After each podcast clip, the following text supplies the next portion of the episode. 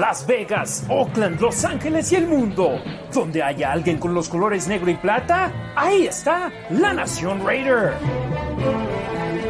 La franquicia más trascendental en la historia de la NFL. Como los malosos, ninguno. Arrancamos la Nación Raider con Harry Ruiz, Demian Reyes y Ricardo Villanueva.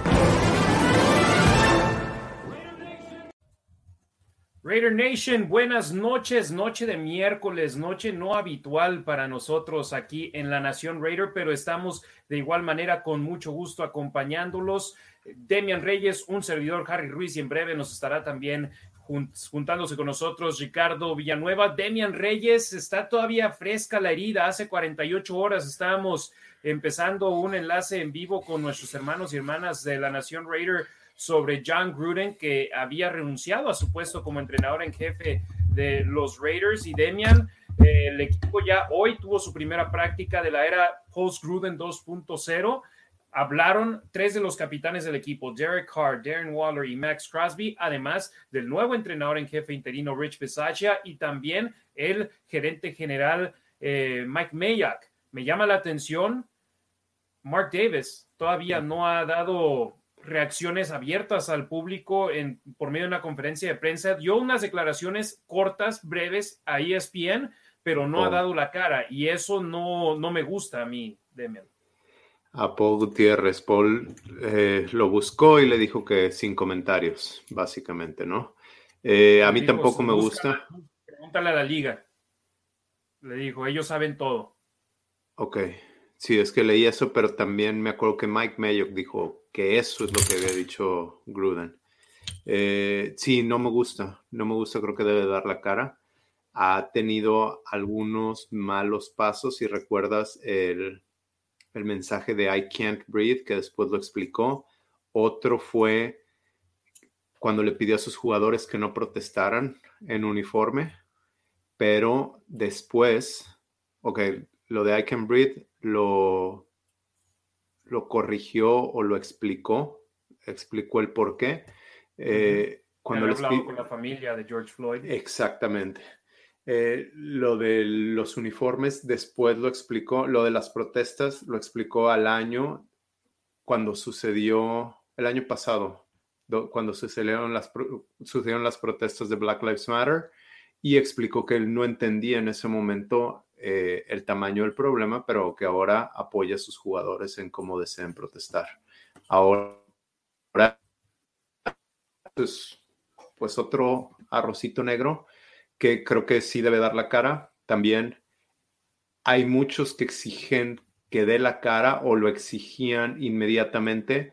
Me parece, me parece bien que se tome el tiempo necesario para no equivocarse, para no abrir la boca de más. Vemos simplemente nosotros el lunes que brincamos aquí, ya había algo de información que nosotros ni siquiera habíamos alcanzado a leer.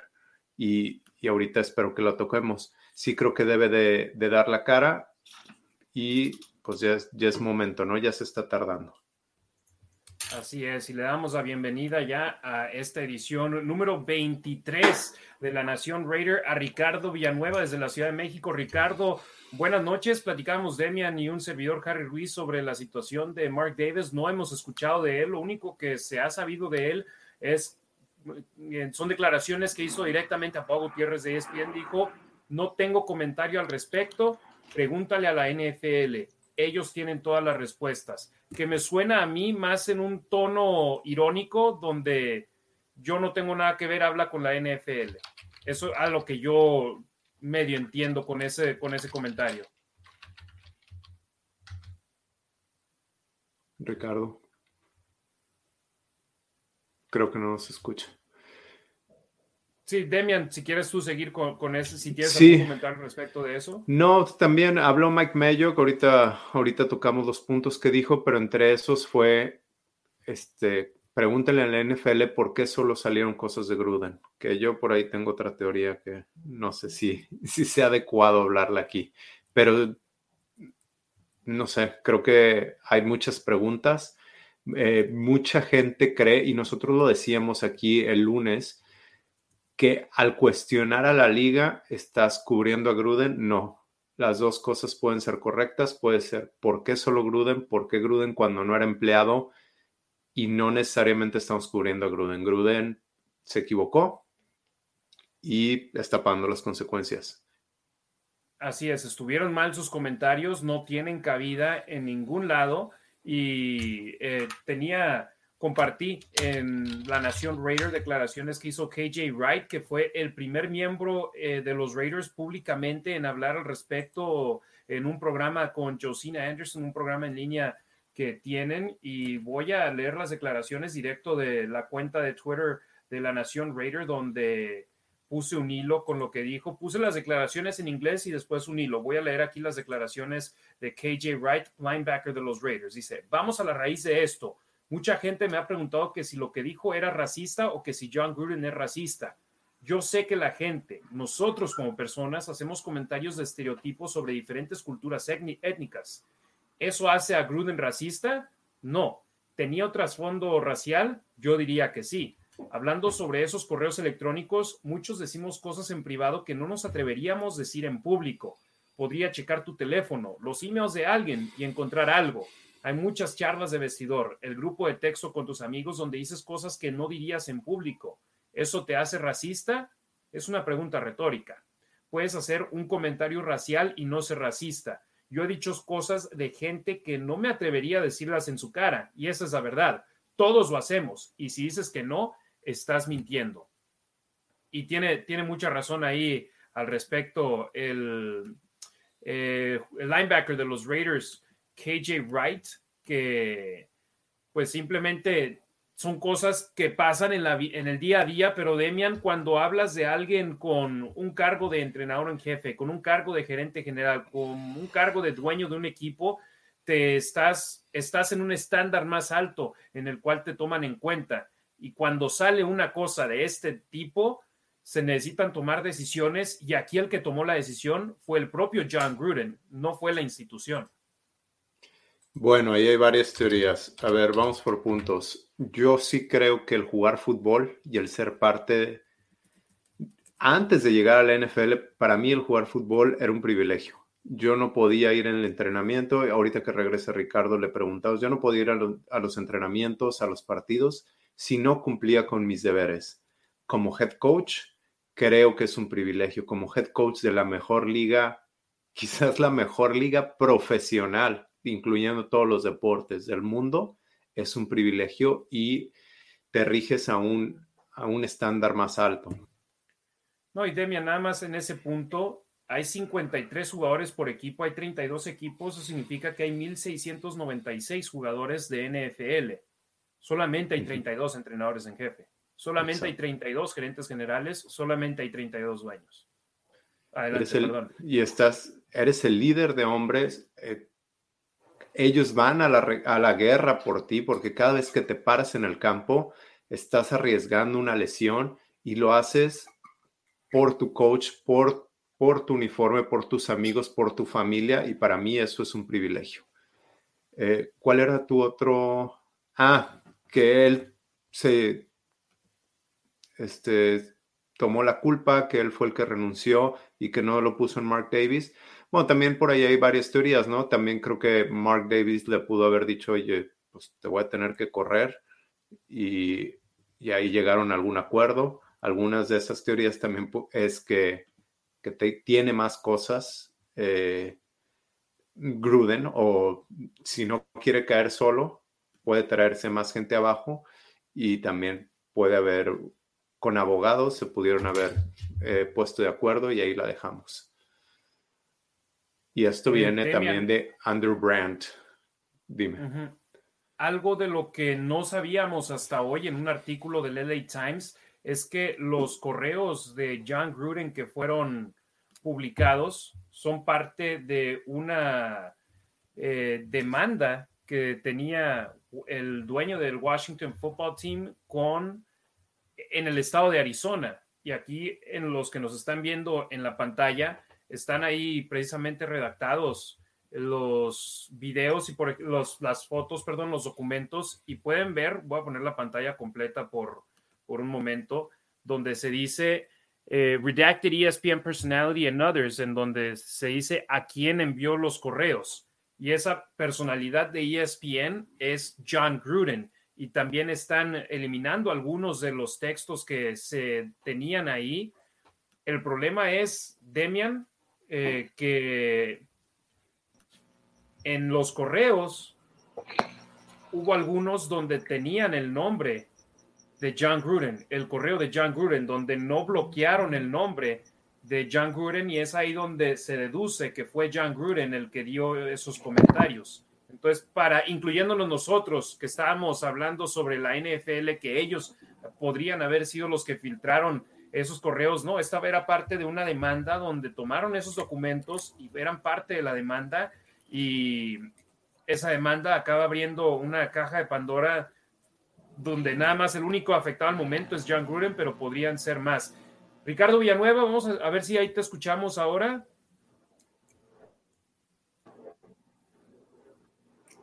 Al parecer, Ricardo tiene algún problema con sus audífonos, así que nos vamos a comunicar con él de manera externa en estos momentos. Eh, Demian, a final de cuentas, no importa cómo se consiguen esos documentos, se consiguieron los Raiders, John Gruden, ahora tienen un camino nuevo por avanzar. De las declaraciones de los jugadores, ¿cuál fue la que más te llamó la atención hoy? Porque prácticamente toda la conferencia de prensa fue sobre John Gruden.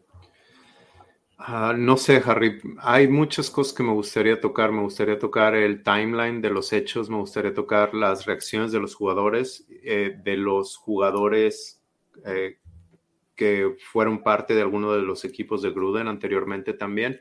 Pero contestando tu pregunta, me, más que nada me parece importante como personas como KJ Wright, quien, estuvo siendo entrevistado antes de tener equipo y la manera en que se comunica eh, su temple, los, jugadores que son capitanes del equipo, Derek Carr, Max Crosby y Darren Waller, la manera en que ver las cosas, y, no es coincidencia que ellos sean capitanes. Eh, no lo dijo de esta manera Darren Waller, pero yo estaba pensando,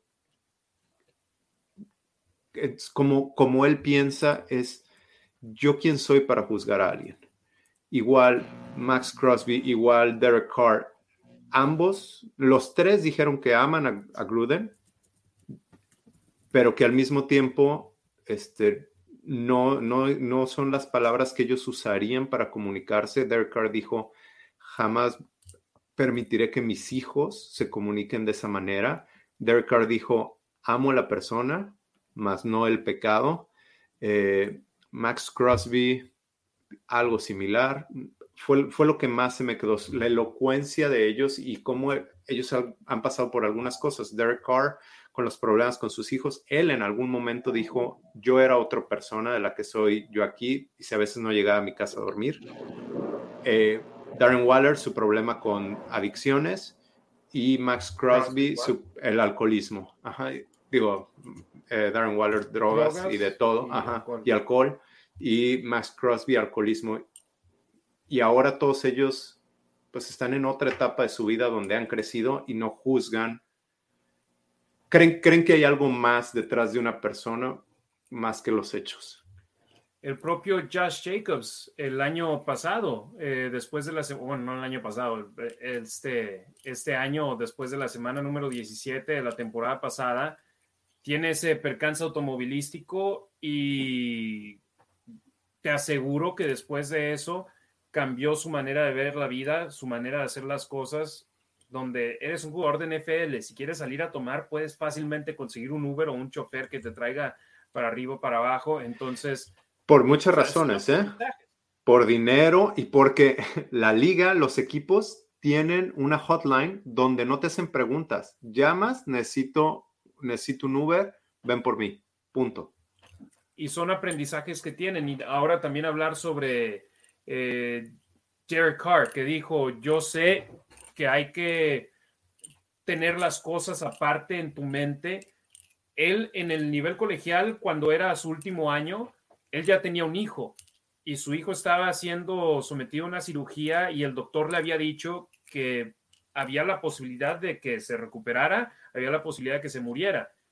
Y él jugó ese fin de semana con Fresno State Y dice, tengo esa experiencia y para mí es, tengo que estar enfocado, tengo que estar concentrado en lo que viene y tengo que ser un líder para este equipo. Sí, quiero dejar atrás ese problema, pero veo a, mis compañeros de equipo, veo a algunos de mis compañeros de equipo, de equipo que están consternados con esa situación y tengo que ir a preguntarles, ¿estás bien? ¿Quieres platicar de algo? Y que ahí hablan de ese tema. Entonces, es el tema del que más se está hablando en el mundo deportivo, no solamente en la NFL, sino en todos los deportes a nivel mundial. Acabo de terminar hace cuestión de 15 minutos una entrevista con Televisa en Aguascalientes que querían hablar sobre, sobre este tema.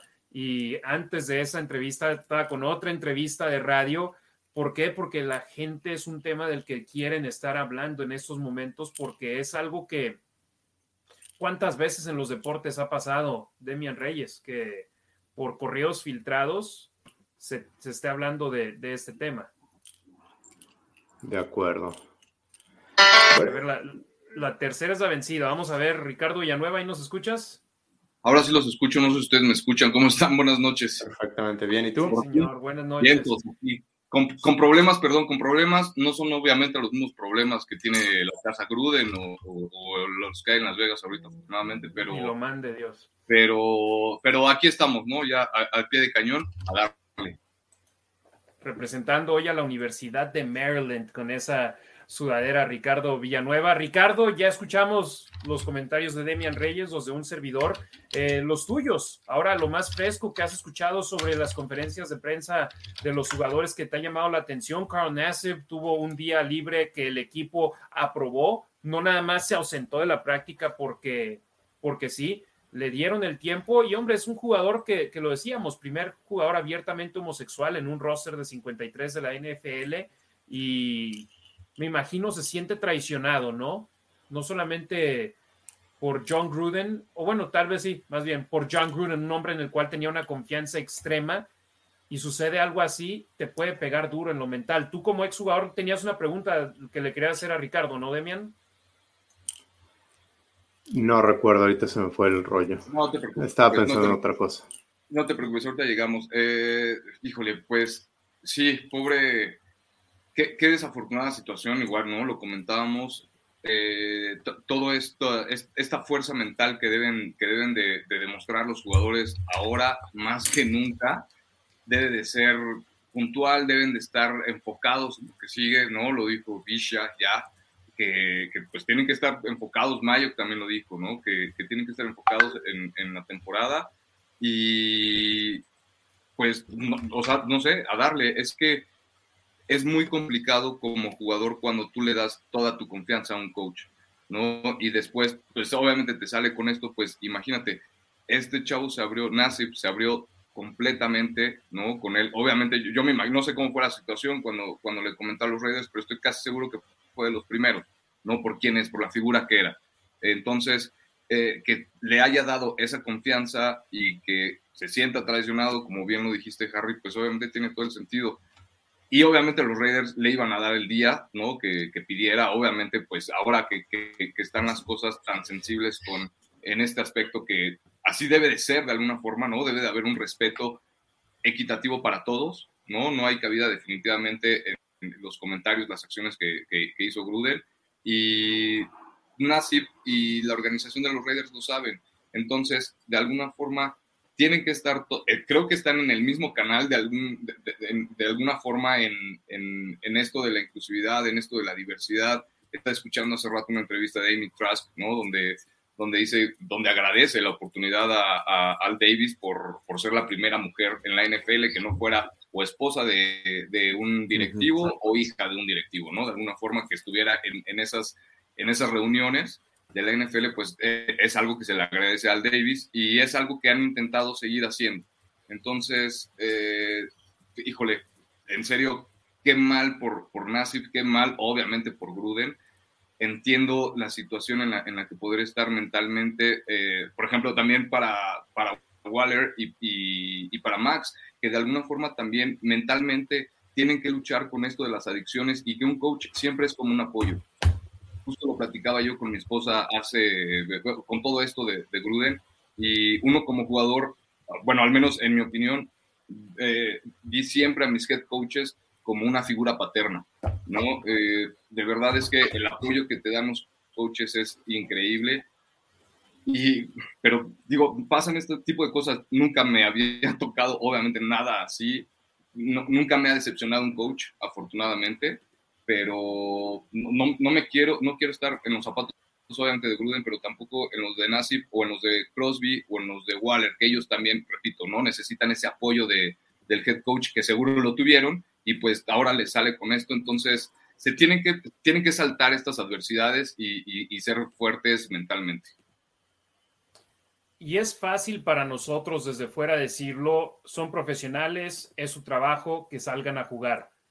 Pero detrás de ese jugador profesional, que, que los tres lo dijeron, cuando entran al campo, todo queda en el pasado. El problema es que estás en el campo de juego que te gusta, una hora y media por entrenamiento, tres horas el día de juego. El resto del tiempo de tu vida en la semana eres un ser humano común y corriente y cuando te sientes traicionado de esa manera por alguien en quien confiabas tanto, es un golpe duro a la moral. Espero y los jugadores, y, lo decía hace un rato que estábamos con los compañeros de Televisa Aguascalientes, es un equipo con marca de tres ganados y dos perdidos. Dan Quinn lo corrió en el año pasado cuando iban 0 y 5. El año previo me parece Jake Gruden también 0 y 5 y lo corrieron o 0 y 6 y lo corrieron. Cuando tienes marca de 3 y 2, cuando estás a un juego de distancia del, liderato divisional y del equipo con mejor marca en la conferencia, tienes mucho que dar. Y Demian, el propio Derek Carr lo dijo hoy, escuchaste la conferencia de prensa, es la quinta vez que me toca que cambien de coach. Yo sé cuando estoy en la situación con un equipo que ya está, está listo para empacar las maletas e irse, y aquí es, trae, tenemos un equipo con calidad y que podemos hacer grandes cosas. Sí, no solo Derek Carr, también Mike Mayock, eh, Max Crosby, Waller, todos hablaron de, de, la urgencia y que tienen, las, tienen todo en sus manos todavía para, para tener una temporada completa. Les quedan 12 partidos y están en buena posición. Están con 3 ganados, 2 perdidos. El sistema sigue igual. Cambia el play caller. Eh, será Greg Olson, quien ya tiene familiaridad con Derek Carr por estos años con Gruden, pero también por su año de novato. Entonces, digo, no quiero decir de los males el menor, pero están, están en buena posición, están en mejor posición que cuando te corren al head coach por, por malos resultados. Y Ricardo, hay gente que está renegando. Greg Olsen, uh, que la canción va a seguir igual la ofensiva de los Raiders, pero un cambio de coordinador ofensivo en la semana número 6 de la NFL sería la peor cosa que pudiese suceder para un equipo, ¿no? Definitivamente, no, no les puedes, no, no puedes romper el, el esquema de juego que vienes de alguna forma planeando desde, desde abril, ¿no? Desde pretemporada. Entonces, no, pues definitivamente eh, cambiar el coordinador ofensivo no es, no es la mejor, no es el mejor, la mejor idea y no te va a dar obviamente los mejores resultados.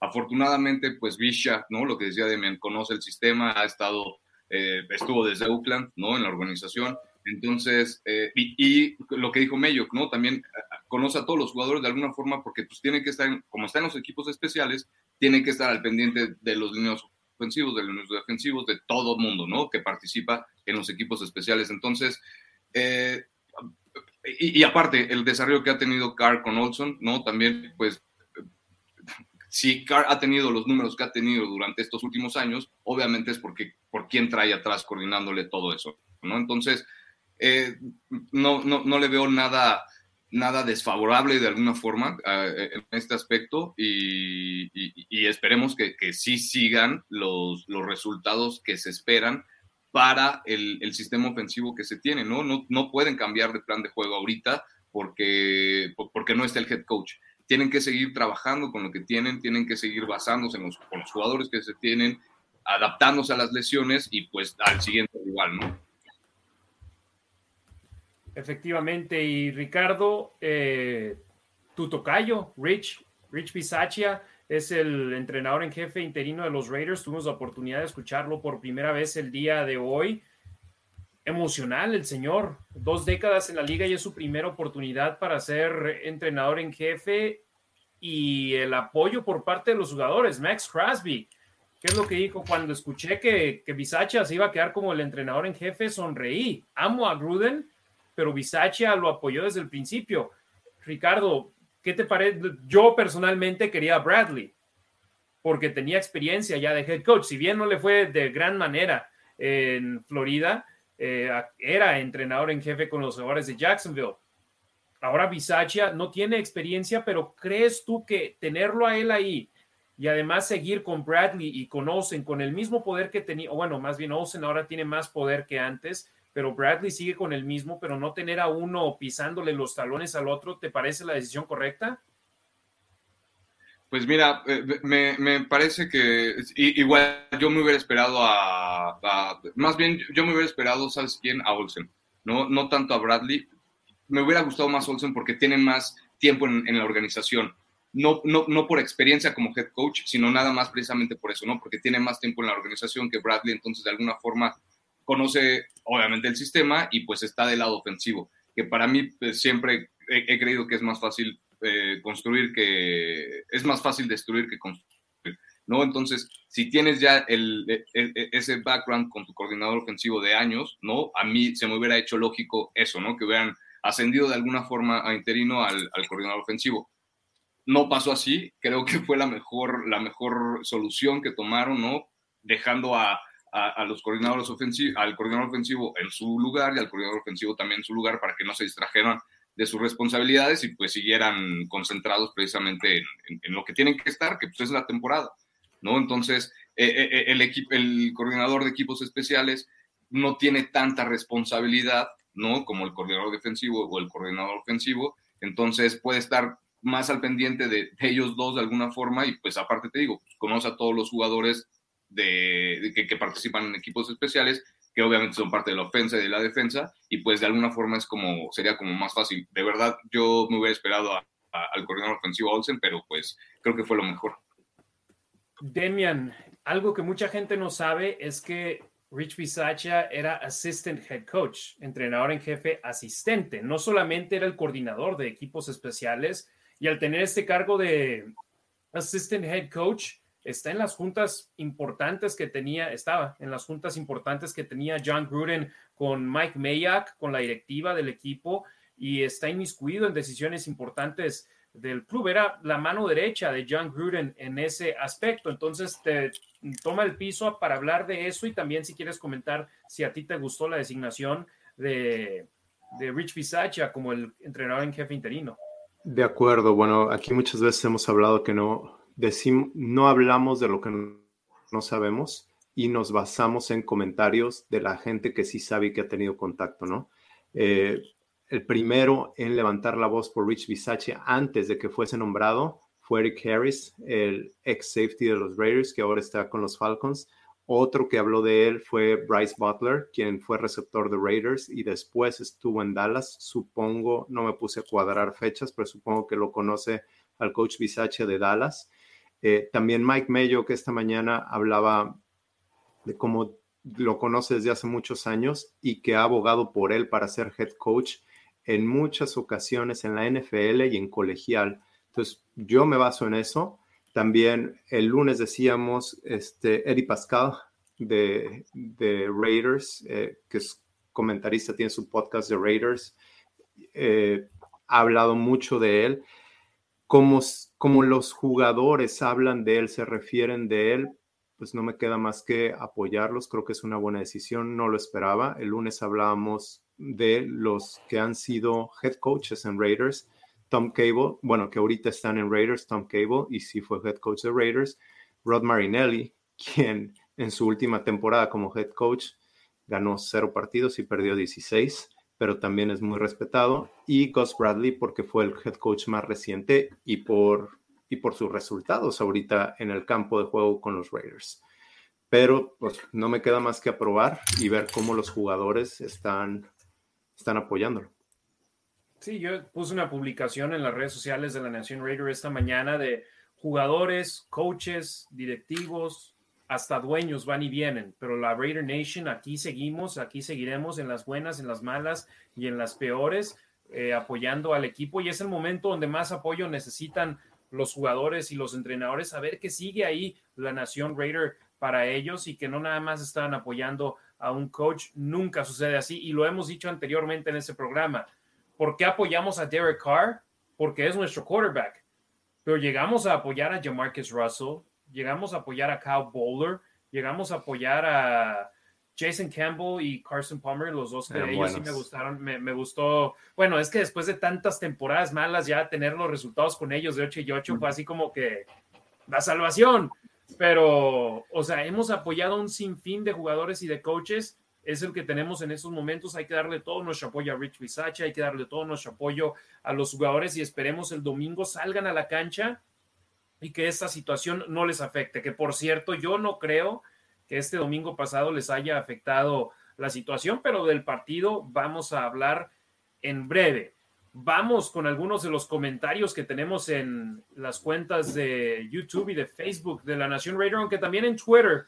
Mientras no nos están llegando sus comentarios de Twitter Live, les puse en el, en el recordatorio. Déjenos aquí sus comentarios y veo uno de Diego GJ dice, cambiaremos radicalmente la forma de jugar, en especial a la ofensiva, con la salida de Chucky. Saludos. Yo no creo. Si hay alguna cosa que quiere implementar Olsen que no era de Gruden, creo que será mínima, pero pues hombre, Gruden trajo de regreso a Greg Olsen. Simplemente lo tenía ahí para que fuese su discípulo y siguiera las indicaciones de Gruden, pero Gruden era el que elegía todas las jugadas y si cambias radicalmente las jugadas, la forma de jugar, eso te puede afectar un cambio en la semana 6 o a mitad de temporada, puede ser, puede afectar al equipo. No, y no tienes tiempo y tienes, tienes un libro de jugadas que has estado implementando un sistema por tres años y medio que Derek Carr se sabe a la perfección, al contrario, tienes que aprovechar eso. Lo que va a cambiar es el play calling. Sí, definitivamente, pues es, esa libertad también de que no esté Gruden, ¿no? Y de que Bisache, obviamente, pues él, él no, no, se mete en, en, esa parte de la decisión de jugadas, porque pues él, es, él, era el, el, el, coordinador de equipos especiales, ¿no? Entonces, creo que van a venir más libertades igual a la defensiva, pues obviamente yo creo que Bradley no necesitaba libertades, ¿no? Pero a la ofensiva, con respecto a lo que dice Demian de la selección de jugadas, eso es lo que a mí se me va a parecer interesante. Ahora regresa también Mariota, ¿no? Entonces, este, pues vamos, vamos a ver cómo, cómo, se van adaptando igual y se van ajustando y aprovechando todas estas ventajas que tiene, ¿no? Y que Mariota le daba y ahora no tiene. Vimos cómo, cómo la aprovechó Gruden en una jugada y bueno, pues lo que, lo que pasó, ¿no? Pero, pero veremos. César Tejeda, buenas noches, buena tarde, noche a todos desde la Raider Nation Guadalajara Black Hole, esperando el inicio del episodio 23. Gracias, César. Ahí estuvo al pendiente 10 minutos antes de que entráramos al aire. Genty Healthcare Pro, hola, éxito, saludos. Raúl Ramírez, ¿para cuándo regresa Mariota? Posiblemente este domingo, y si no es este domingo, el que sigue, pero ya regresó a los entrenamientos este día. Héctor Montoya Berrio, buenas noches, Harry y Demian, saludos. Miguel Ángel Rivas, hola, Maquitra Martínez, ¿qué tal amigos? Xiomara Martínez Montiel, buenas noches, saludos desde Ensenada, California. Esta noticia me tiene en shock todavía, creo que todos estamos así. César Tejeda, buenas noches, hermanos Harry, Demian y Ricardo, saludos desde Guadalajara, yo con Car hasta el final. Luis Reyes, buenas noches, Harry, Demian y hermanos. José Quintero, hola amigos, si nos pueden dar luz de algunos nombres para head coach que viene, hay que darle vuelta a la hoja rápidamente. El problema es que no se le puede dar la vuelta a la hoja rápidamente, sobre todo en la posición de head coach. La mayoría de los candidatos que los Raiders posiblemente quieren entrevistar, en esos momentos son empleados de otros equipos. No puedes entrevistar o platicar o contactarlos hasta que termine la temporada de esos equipos. ¿No quieres platicar con Joe Brady? Espérate hasta que se termine la temporada de las Panteras de Carolina. ¿Quieres hablar con Eric Bienemy? Espérate hasta que se acabe la campaña de los jefes de Kansas City y así seguimos con la lista de todos los empleados. Ahorita pueden hablar con Jay Gruden, pueden hablar de esa lista de, la, de la, casa de Charles Woodson. Charles Woodson, Howie Long, Sebastian Janikowski. Obviamente estos últimos tres no van a ser coaches, pero en la casa de apuestas que publicamos sus líneas, eh, los tenían en la lista. Déjame, veo aquí la lista rápidamente, nada más para darles los nombres de los favoritos según ellos. El favorito es Eric Bieniemy, coordinador ofensivo de los jefes de Kansas City. Brian Dable, que es el, el coordinador ofensivo de los Bills de Buffalo. Joe Brady, que es el coordinador ofensivo de Carolina. sí, de las Panteras, ajá. De las Panteras de Carolina. Kellen Moore, coordinador ofensivo de los Vaqueros de Dallas, que Demian Reyes lo quiere. Y ya, ya entendí por qué. Pero ya, ex, ya. ex quarterback de Boise State. y es el más ganador en la historia del college football. Brian Leftwich, coordinador ofensivo de los Bucaneros de Tampa Bay, que él yo sí no, no, no, no entiendo, no, no, no veo por qué. Acaba de empezar el año pasado, ¿correcto? Sí. Con, y con Tom Brady, y si bien ganaron el Super Bowl, no nada más por ser el coordinador ofensivo de un equipo que era un Super Bowl. Y luego Tom Brady, yo lo veo más culpable a él por el éxito del equipo que, que Brian Leftwich. Lo vimos en la semana uno, ¿no? Que volteó y le dijo, no, esa jugada no, estás loco, otra. Ok, no, no vi. No, y, y, aparte, pues obviamente le pusieron a Brady todo en bandeja de plata para que fuera exitoso, ¿no? El equipazo que le armaron. Y obviamente, pues, o sea, sí, no, no, no, le veo éxito tampoco, de alguna forma, o, o, tanto éxito compartido al coordinador ofensivo como a Brady por estos factores, ¿no? No, pero sí, sí se ha hablado mucho de él, ¿eh? Antes de Brady, sí. se, pues la, la gente de la liga habla de él, pero... No, sí, sí, sí, a lo que, pero pues no le puedes dar tanto éxito al, a, bueno, es lo que yo creo, ¿no? Eh, eh, eh, creo que es más éxito, como dice Harry, de, de, de Brady sí. en este caso, pero bueno, X Brady, no me importa. Como en su momento Manning con los Broncos, ¿no? Que llegó e implementó su sistema. Exacto, él era el coordinador ofensivo de ese equipo, ya todo lo demás. Y, y, la defensa de los Broncos, y la defensa de los Broncos fue la que la llevó al Super Bowl, ¿no? Igual.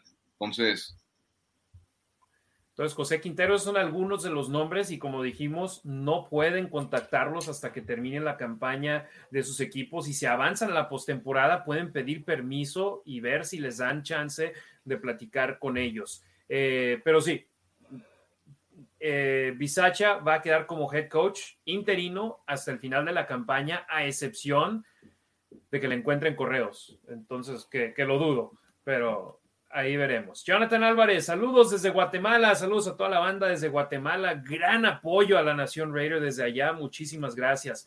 Life Fox, saludos Harry, Demian y Ricardo, ánimo. Alan López, no soy tan fan de cómo juega Carr, pero como líder es un líder nato. Gerardo Samuel Holguín, ah caray, no es jueves, saludos, saludos Gerardo y gracias por estarnos viendo, sí, tuvimos el, tomé la decisión con el apoyo de Ricardo y de Demian de tener el programa hoy miércoles, que por cierto nuestros números están eh, altos hoy, así que les agradecemos, eh, les agradecemos mucho. Mañana juegan los Dodgers, juego de vida o muerte, el juego 5, y no me lo puedo perder, entonces les pregunté, ¿no hay problema si hacemos el programa el miércoles? Y dijeron que sí, y es mejor tenerles el show el miércoles que no tener show. Edgar Cobo, saludos pandilla, gracias. Ricardo Villanueva, para adelante Raiders. Saludos al patrón. Saludos, pa. César Tejeda, apoyo total a nuestro equipo. Go Raiders. Gerardo Samuel Holguín, me encanta el comentario de Card de que si a ustedes, a los reporteros, buscaran en sus correos, también estarían sudando. Yo creo que a, la, a, la, a todo mundo.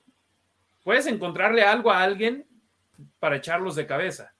Y lo dijo como en tono de broma, cierto, jamás justificó a Gruden, dijo que estaba incorrecto, dijo una cosa que es real, lo mismo que dijo que Jay Wright y lo mismo que aquí estamos diciendo. Vic Mike, saludos a los tres. Vamos a salir adelante de otro golpe más de la liga. Go Raiders always. Maquitra Martínez, ¿quién para head coach? Por el momento, Rich Bisaccia, ya mencionamos algunos candidatos. Manuel Rojas Telles, el próximo entrenador en jefe debería adaptarse al estilo que ya trae al equipo o el equipo debería adaptarse a la nueva filosofía. En base a esto, ¿a quién contratar? Saludos, hermano. Demian, ya vi tu reacción. Si quieres empezar, no, adelante. No, no, no. Imagínate que tú llegas a un trabajo como jefe de la empresa y te dicen, bueno, pero así vas a tener que hacer las cosas.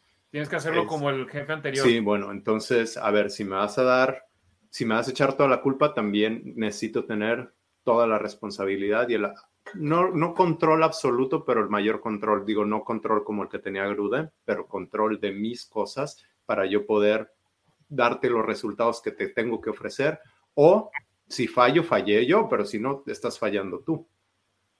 Que por cierto, hablando de control, eh, Mark Davis le dijo a Pau Gutiérrez de ESPN que Mike Mayock, el gerente general, ahora tiene 51% contra 49% de Rich Bisaccia en cuanto a decisiones finales del plantel del equipo. Entonces ya el lado deportivo del equipo, el gerente general ahora tiene más control. Y Ricardo, hay gente que dice, no es cierto, Gruden tenía más control de 51-49.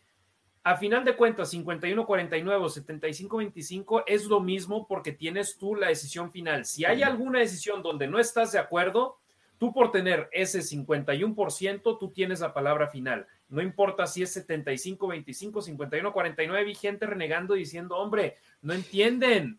51-49 significa que tú tienes tú palabra más de un lado que otro. Sí. Exacto. Entonces, Ricardo, ¿te gusta eso de que Mike Mayock ahora tenga el, digamos, la decisión final, el favoritismo en cuanto a escoger la decisión del equipo?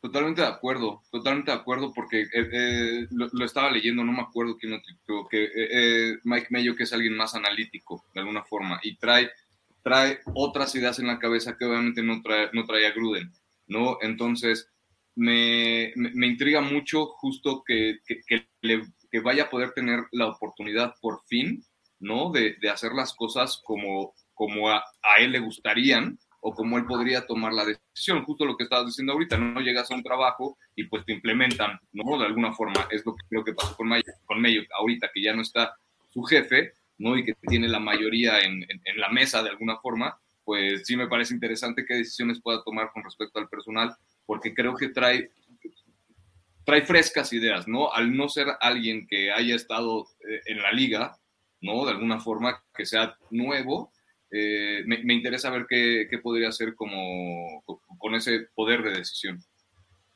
Exacto, y hablando sobre lo que preguntaba Manuel Rojas Telles, de que si el equipo se debería adaptar al estilo que trae el nuevo coach, y por supuesto, su filosofía debe ser el principio y el fin del nuevo equipo, por decir, si traen a Joe Brady, sería su primera oportunidad de head coach en la liga, denle la oportunidad de hacer las cosas, o si traen a alguien de colegial, Cliff Kingsbury ha funcionado con con Arizona. Brandon ah, State ha funcionado con los cargadores de Los Ángeles. Sean McVay ha funcionado con los Rams. Y hablo de ellos no, no que vengan de colegial, sino que son jóvenes, de que están por debajo de los 40 años de edad o debajo de los 44 y están haciendo grandes papeles. Ve a Rich Bisaccia.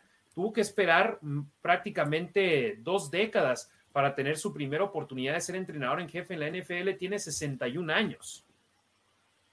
Entonces, pero vemos a una liga que se está yendo más al lado de los jóvenes que del lado que para implementar nuevas ideas en el juego, para implementar nuevos fundamentos que ha estado funcionando para, para franquicias. Eh, hay otro, en otro lado, por ejemplo, volteas y ves a Bruce Arians, un viejo lobo de mar, le funcionó para ganar el Super Bowl, pero está en una situación idónea que él formó parte de conseguir esa situación idónea.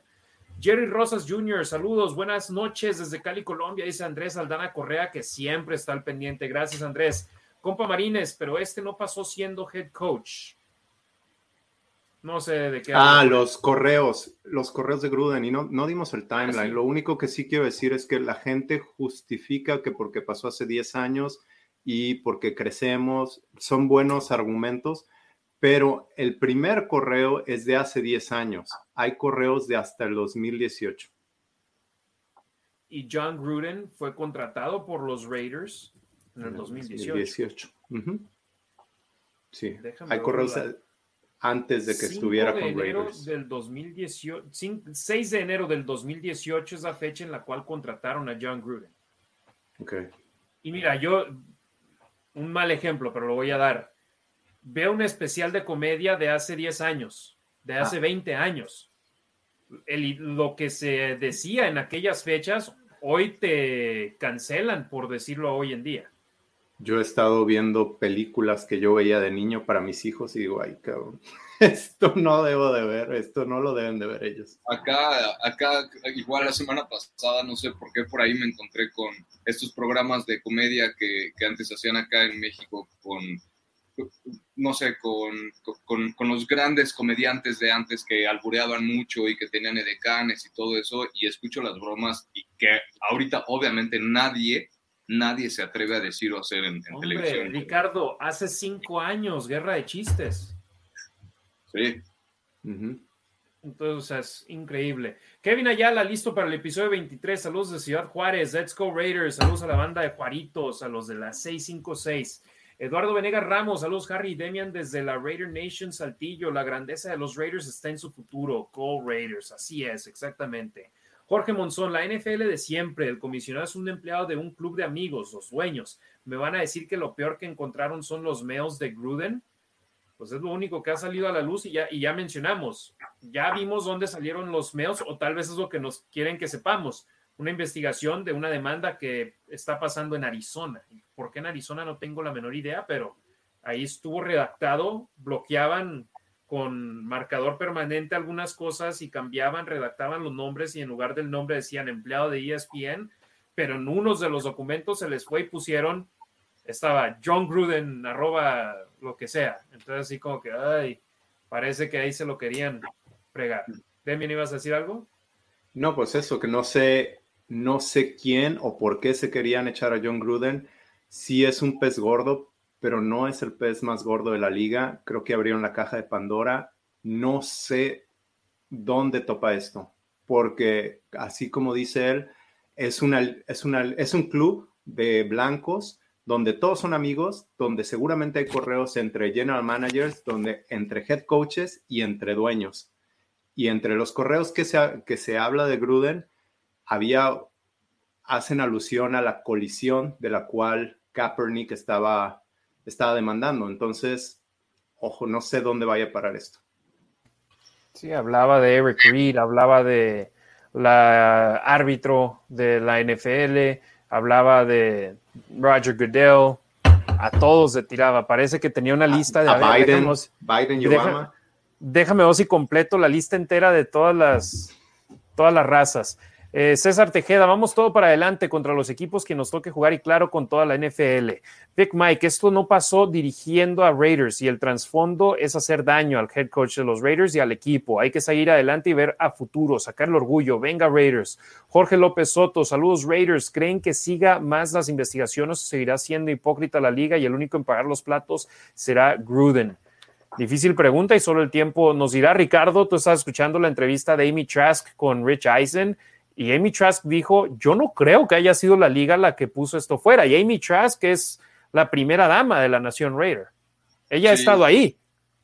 Es correcto, ¿no? Y, ella también pues ha vivido muchas cosas. Hay muchísimas anécdotas de, ella y del señor Al Davis de cómo la defendía, ¿no? Ante, ante estas como que señales de machismo, ¿no? Que él no permitía que, que pasaran es lo que, lo que hablábamos hace ratito, ¿no? Y es parte de la, de la mentalidad y es parte de, de, de, lo que traen, de lo que son los Raiders, ¿no? Entonces, Amy Trask sabe perfectamente de, lo que está hablando. Ella mencionaba en la entrevista que, pues, que obviamente no es un problema nada más de, Estados Unidos. Me queda claro, en México se vive, no sé, todo este tema de la misoginia y, y, todo lo desagradable, yo creo que al doble, ¿no? Sin, sin, temor a exagerar.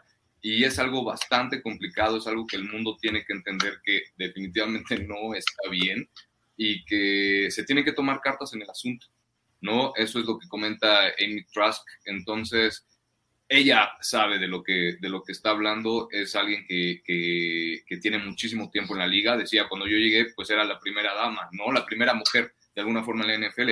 Ahorita volteas y afortunadamente hay referees y hay ejecutivas y hay jugadoras, ¿no? Pero hay coaches, no hay asistentes, hay mujeres afortunadamente en todos lados. Y Amy Trask lo dice, una organización, para que seas una organización exitosa, tienes, debes de tener diversidad, ¿no? Quieres ser un negocio que genere, debes tener diversidad. Y qué mejor que tener a muchas personas que estén en desacuerdo, ¿no? De alguna forma para estar, no sé, bombardeando ideas y, llegar a un acuerdo, ¿no? Pero, pero, pero tienes que tener diversidad y e, es una fórmula que está comprobada para Amy Trask, ¿no? Eh, e, e, en la NFL ella, ella lo ha comprobado con, con, la diversidad que vivió en, los Raiders y, y creo que hay que escucharla, definitivamente. Esteban Matamoros, los Raiders van a empezar a jugar mucho mejor. Ojalá y sí, Veamos, y fíjate, hasta eso, la semana de descanso queda a dos partidos de distancia. Si ganas uno, uno, de los siguientes dos juegos, vas a entrar esta semana de descanso por lo menos con marca de 500. Entonces, a ganar uno de estos dos o qué mejor ganar los dos para estar en una buena posición. O bueno, no, más bien, si ganas uno de los siguientes dos, es marca ganadora, sí, porque son siete, siete partidos. Axel Saubach, completamente en desacuerdo contigo. Saludos, Axel. Edgar Cobos, pero también dijo Carr que si nos ponemos a buscar o a rascarle a los de la liga en sus correos, vemos quiénes son racistas de verdad lo mencionamos también. Gerardo Samuel Holguín, les importan más nuestros fracasos que nuestros triunfos. La liga es doble cara que muestren todos los demás documentos. Gio Line, nadie lo corrió, él renunció, efectivamente. Alf González, saludos, Harry, Ricardo y Demian. ¿Ustedes qué piensan de cuánto tiempo puede afectar al equipo esta situación? Saludos desde Chihuahua. Yo, la verdad, mi expectativa es de que si les afecta, sea esta semana y ya.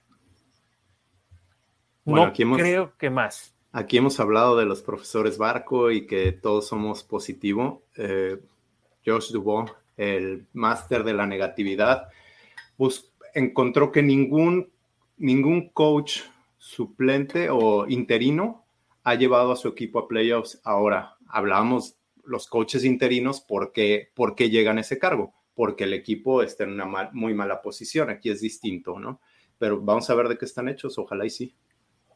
Cave Canem, lo único que Perdón, Ricardo, ¿vas a decir algo? No, es correcto, ¿no? justo, creo que Demian no lo puedo decir mejor. Vamos a ver de qué están hechos. Tienen que demostrar su profesionalismo, tienen que demostrar lo que decía también hace rato, ¿no? Esa, esa, eh, esa fortaleza mental para salir adelante de, de, esta adversidad, porque pues por algo se le está pagando. A fin de cuentas, esto sigue siendo un negocio y ellos siguen cobrando y, o sea, eh, tienen que seguir adelante, no hay más.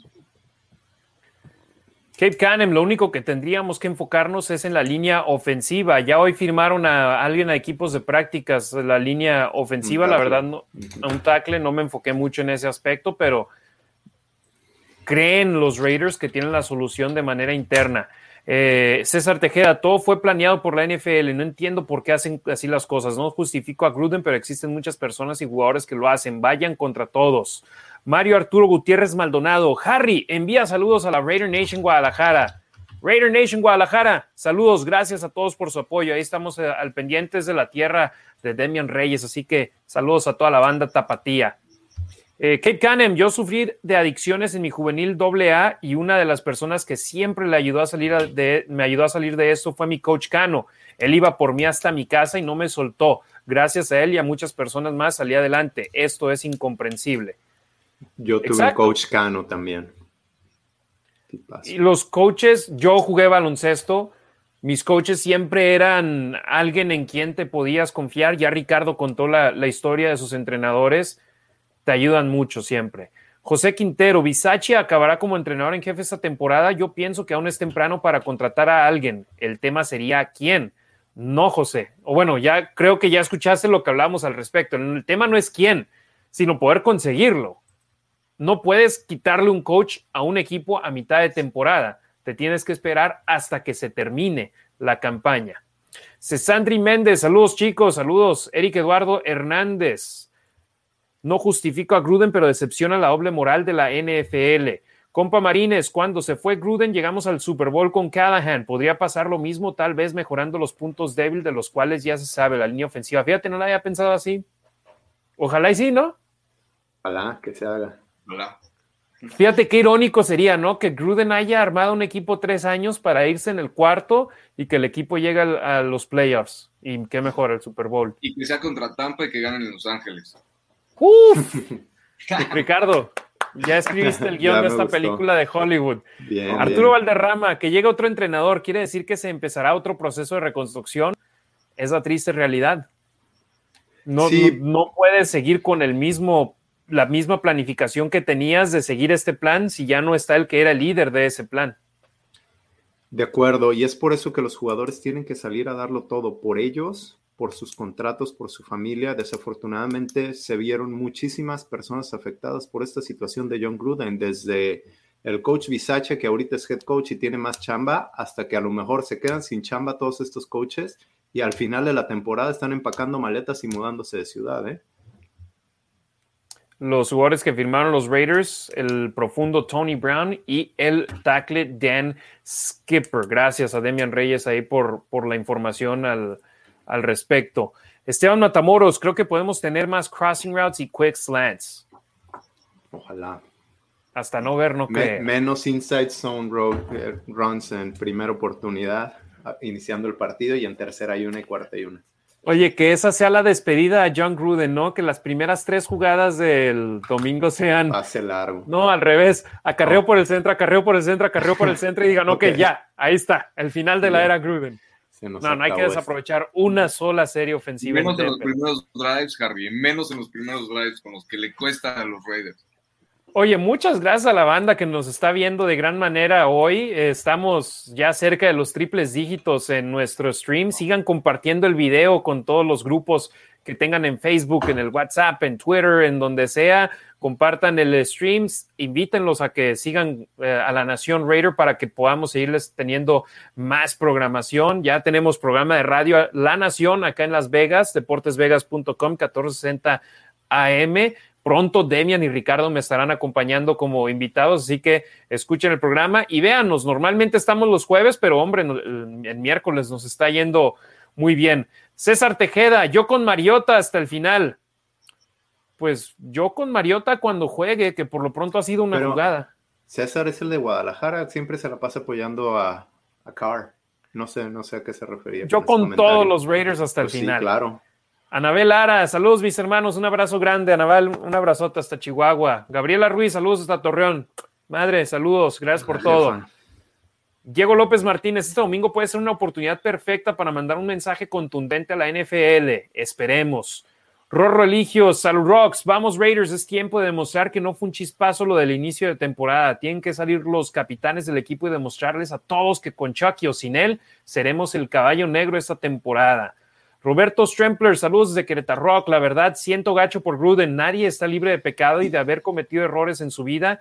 Todo el mundo puede y debe tener derecho a reivindicarse. El propio Darren Waller dijo eso en su conferencia de prensa de que quiere ayudarle a Gruden para que supere esto y que después Gruden le pueda ayudar a todos aquellos con los cuales se comunicaba de esa manera.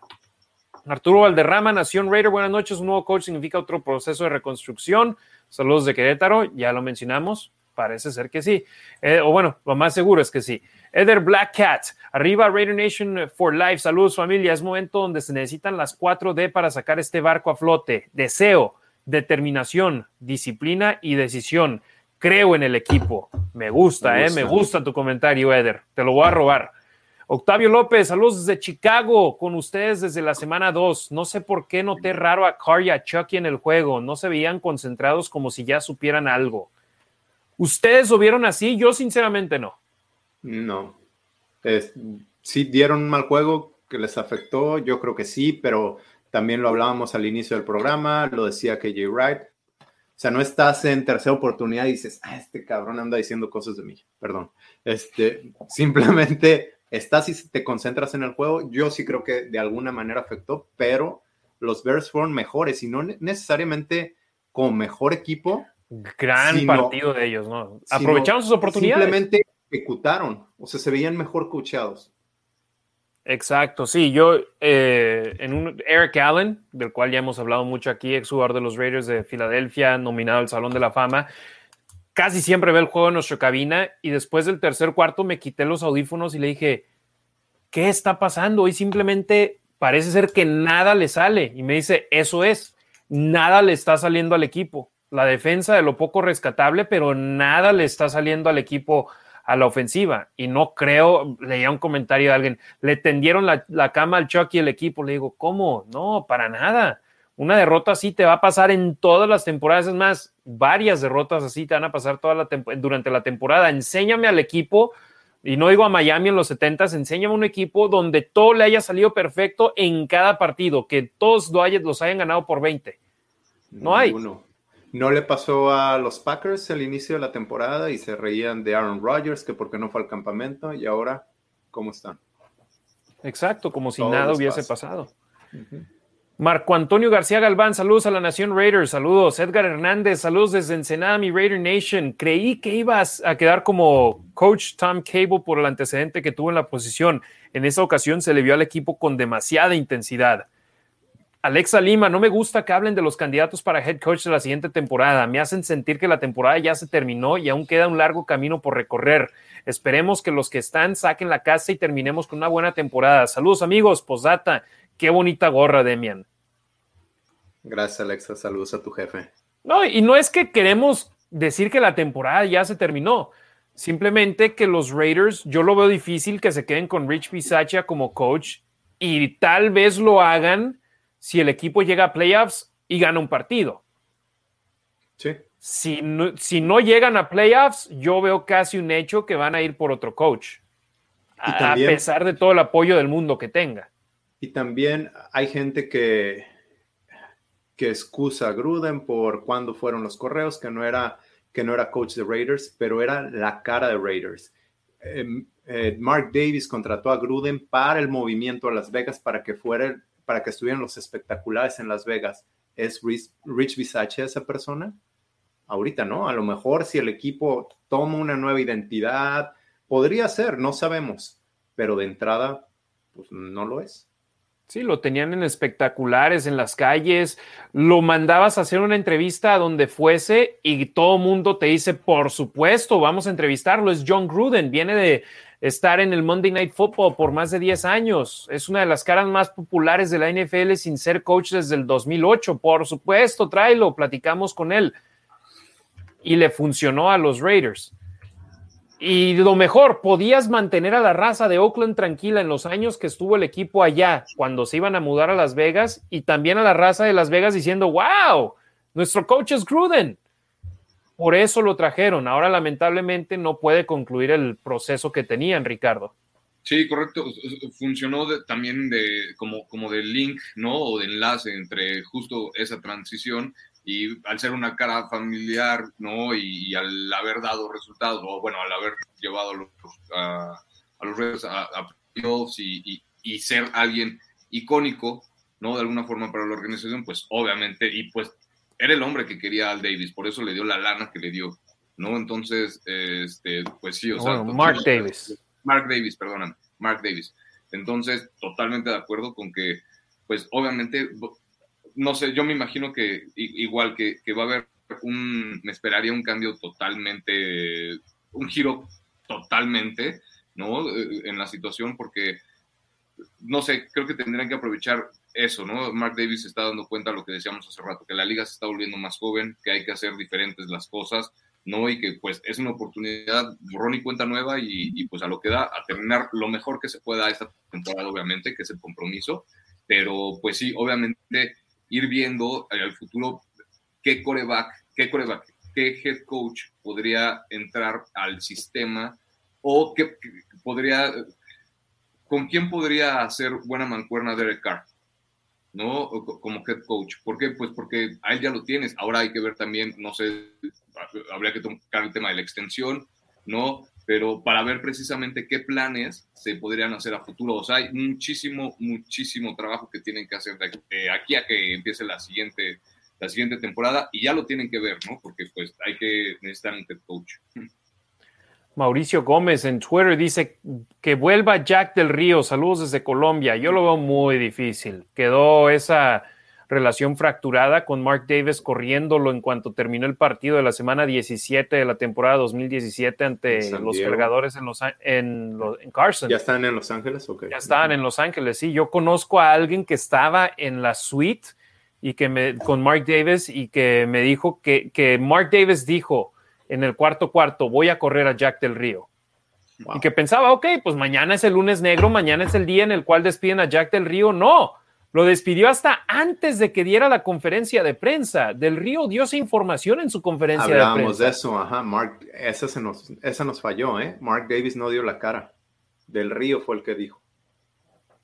Roberto Strempler, vi hoy la conferencia de Visache y la verdad me latió mucho el coach. Es una persona sencilla y se nota, dejará a cada coach hacer su trabajo.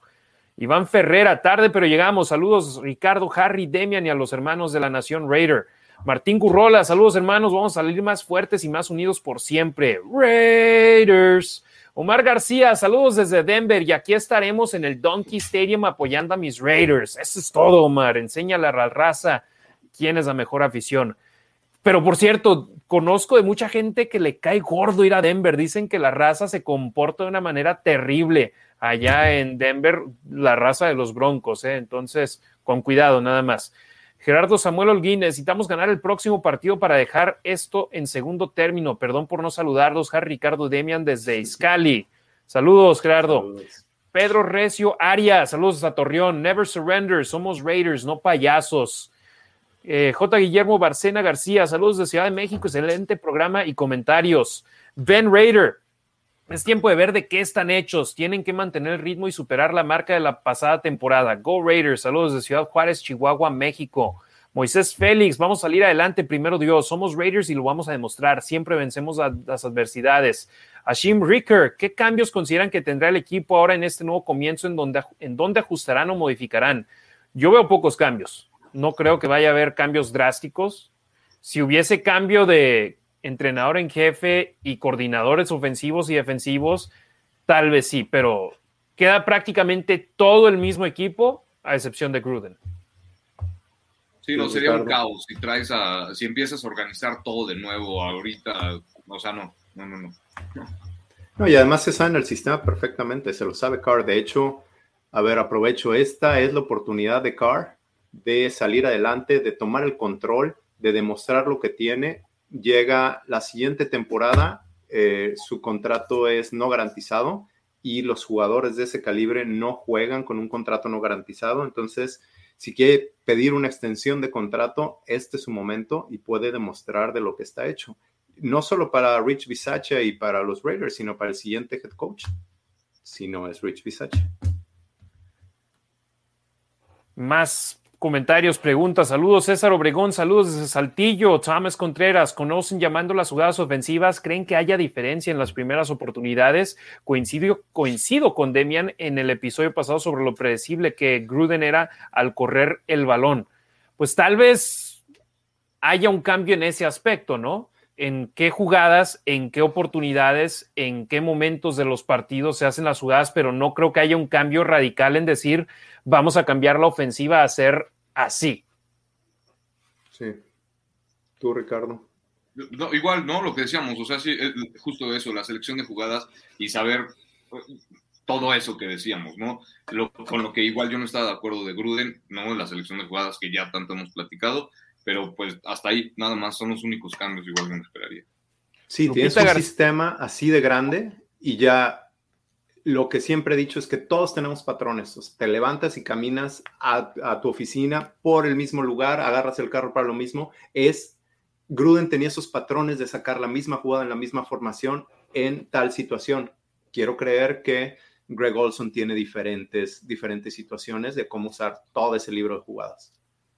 Lupita García Delgado, saludos hasta Torreón, Coahuila. Iván Ferrera, como buenos Raiders vivimos en el extremo, siempre seremos noticia. Omar García, a ver si no me demandan por el comentario que puse, muchachos.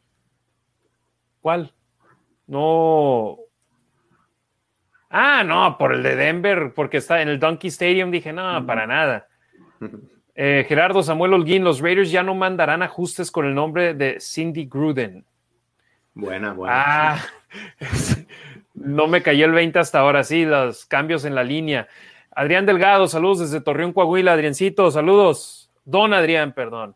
José Zamora, saludos desde la Ciudad de México. Raúl Gómez, saludos. Yo creo que este asunto ya lo habían hablado en el vestidor las semanas atrás. El equipo se vio diferente en los dos últimos juegos. Pero en fin, vamos Raiders. Yo ahí lo dudo, ¿eh? No estoy de acuerdo. Llegaron, llegaron estos documentos el jueves en la noche, ¿no? A Mark Davis. José Zamora pregunta, ¿qué sigue para los Raiders? Denver, el domingo. Omar González, para que le den confianza al coach interino y si el equipo llega a la postemporada, lo dejen para la próxima. Alan López, Raiders, o bueno, si lo dejan, te aseguro que no va a ser con un contrato de 10 años.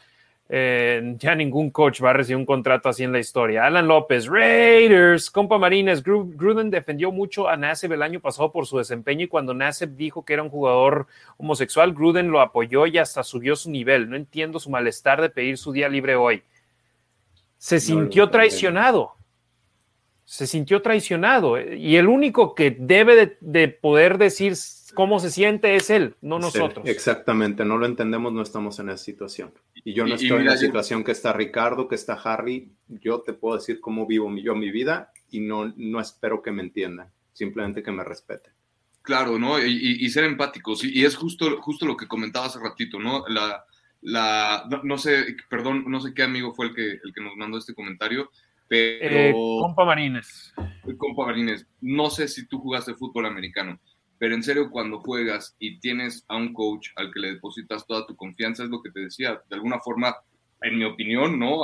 Yo los vi de alguna forma como, como una figura paterna. Entonces, cuando de repente se te desvanece, no me quiero imaginar cómo se siente cuando de repente se te desvanece todo eso. Y en la situación que estaba Carl Nassib en una liga como la NFL, ¿no? Donde no había ningún jugador abiertamente homosexual, donde tuvo los pantalones de ser el primero, donde tenía un head coach que lo respaldaba y que de repente se vaya, o sea, no, de verdad no me quiero imaginar cómo, cómo se pudo sentir en ese aspecto y lo que decía igual, ¿no? Waller y también Crosby, porque son chavos que también traen broncas y estoy 100% seguro que Gruden les dio su apoyo mientras estaba ahí. Entonces, eh, no me gusta obviamente criticar y obviamente menos en este tipo de situaciones. Yo creo que tenemos que ser empáticos. Comparto lo que se vive de alguna forma de este lado, ¿no? Una experiencia jugador-coach y digo, creo que eh, eh, era lo único que quería compartir al,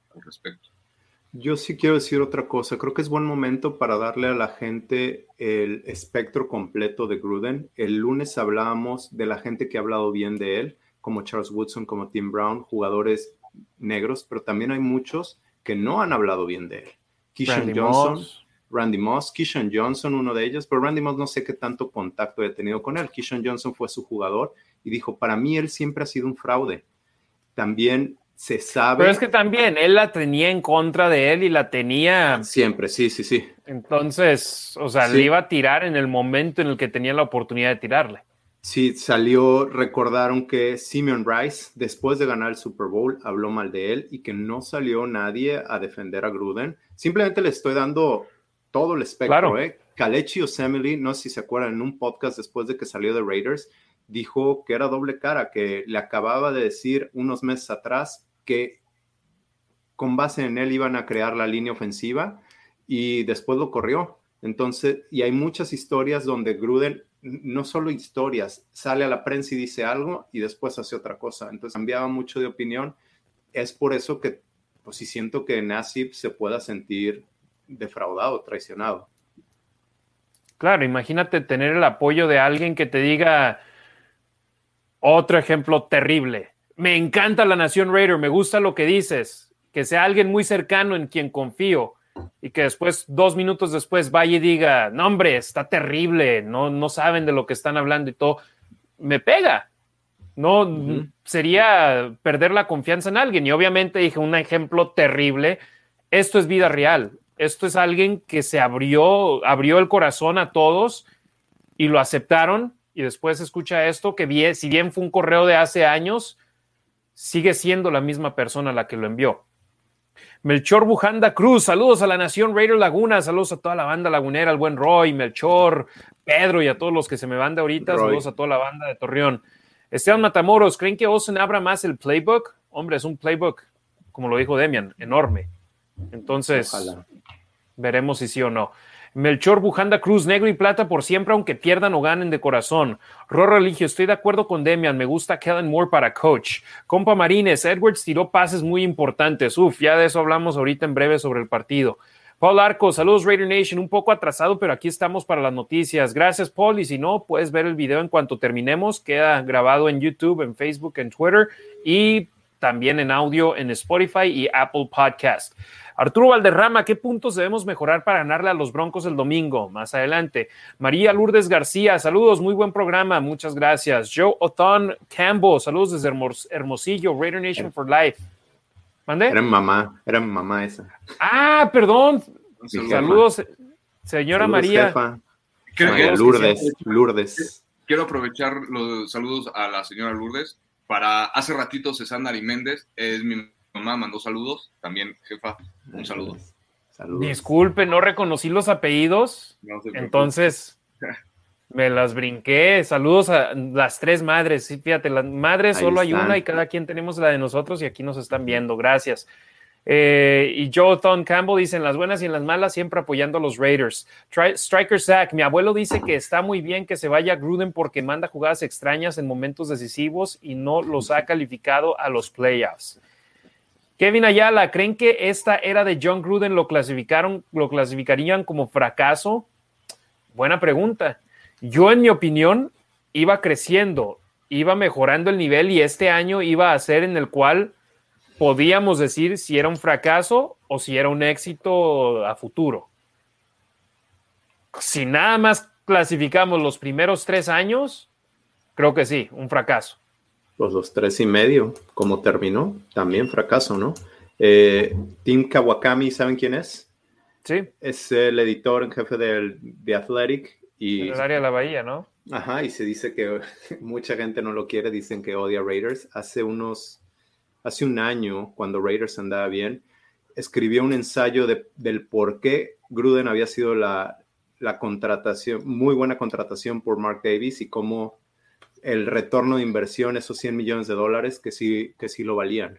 Eh, entonces, si, si, hubiera quedado más años, si los hubiera clasificado a playoffs, parecía que iban para allá, pues quizá hubiera sido diferente, pero los hechos es que fueron tres años sin playoffs y se va ni siquiera a mitad de temporada del cuarto no por decisión propia en cuanto a no me gusta lo que está pasando en el equipo, sino porque él ya no quiso ser distracción. Si, ah, si de por sí sigue siendo distracción sin él en el edificio, con él en el edificio estaría peor la, situación. Pero ¿no crees tú que lo hubiera corrido Mark Davis? Que llegó y le, Mark Davis le dijo, a ver, de aquí o te vas. O te Yo no creo, ¿eh? Yo no creo con esos correos no puede ser la cara de un equipo. No puede ser la cara de Raiders. Ni siquiera, Davis ni siquiera ha salido. Fíjate, vamos a. Nada más para aquí hablar. De que Jair Monroe dice saludos, hay que seguir apoyando al equipo como siempre, lo que sucedió es un mal trago, bla, bla, bla, eh, no, bla, bla, bla, perdón, pero el equipo se repondrá de eso, discúlpame Jair, tú siempre nos estás apoyando, Gracias por tus comentarios siempre. Esteban Matamoros, para seguirlo con lo de Mark Davis. Mark Davis no ha salido a dar declaraciones. Como dueño debe de enviar un mensaje de forma personal. Le dio declaraciones muy pobres a Paul Gutiérrez y yo ahí me, yo ahí sigo. No ha dado declaraciones. Si él hubiese corrido a John Gruden, tendría que haber hablado y todo. No, él no tomó la decisión y qué dice, vayan y hablen con la NFL, ellos lo saben todo. Yo creo que lo que hubiese pasado Gruden hubiese seguido con el equipo si él no renuncia y ahí llegaría una gran bronca entre los Raiders y la NFL. ¿Por qué lo quieres despedir? No era ni tu empleado ni el mío cuando pasó eso.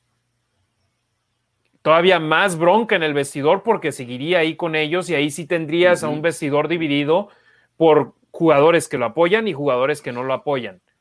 Nassib ni siquiera estaría en las instalaciones hasta que se fuera Gruden. Entonces, no creo que Davis lo haya corrido y estaríamos en una peor situación en estos momentos. Creo que Gruden nos hizo un gran favor haciéndose un lado. Y se hizo, ¿no? Se hizo también un, gran favor. Creo que para mí creo que fue la mejor forma de la que, la, que pudo salir de la organización, precisamente por todo esto en lo que está metido. Veremos, no sé qué pasó, pero pues a ver qué, qué, en qué se desarrolla todo. ¿no? estaba buscando, estoy en el Twitter de Andrew Brandt, quien fue ejecutivo de los Packers. Estaba buscando algo que tuiteó para darles más, un espectro más grande. No lo encuentro, pero retuitea el tweet de Paul Gutiérrez de no tengo, no tengo comentario y dice traducción. No quise correr a Gruden, me hicieron correrlo. Y en, el título de su intervención hoy con Dan Patrick, Dice, me reuní con Dan Patrick hoy para hablar acerca de Gruden, el sacrificio o el sacrificado.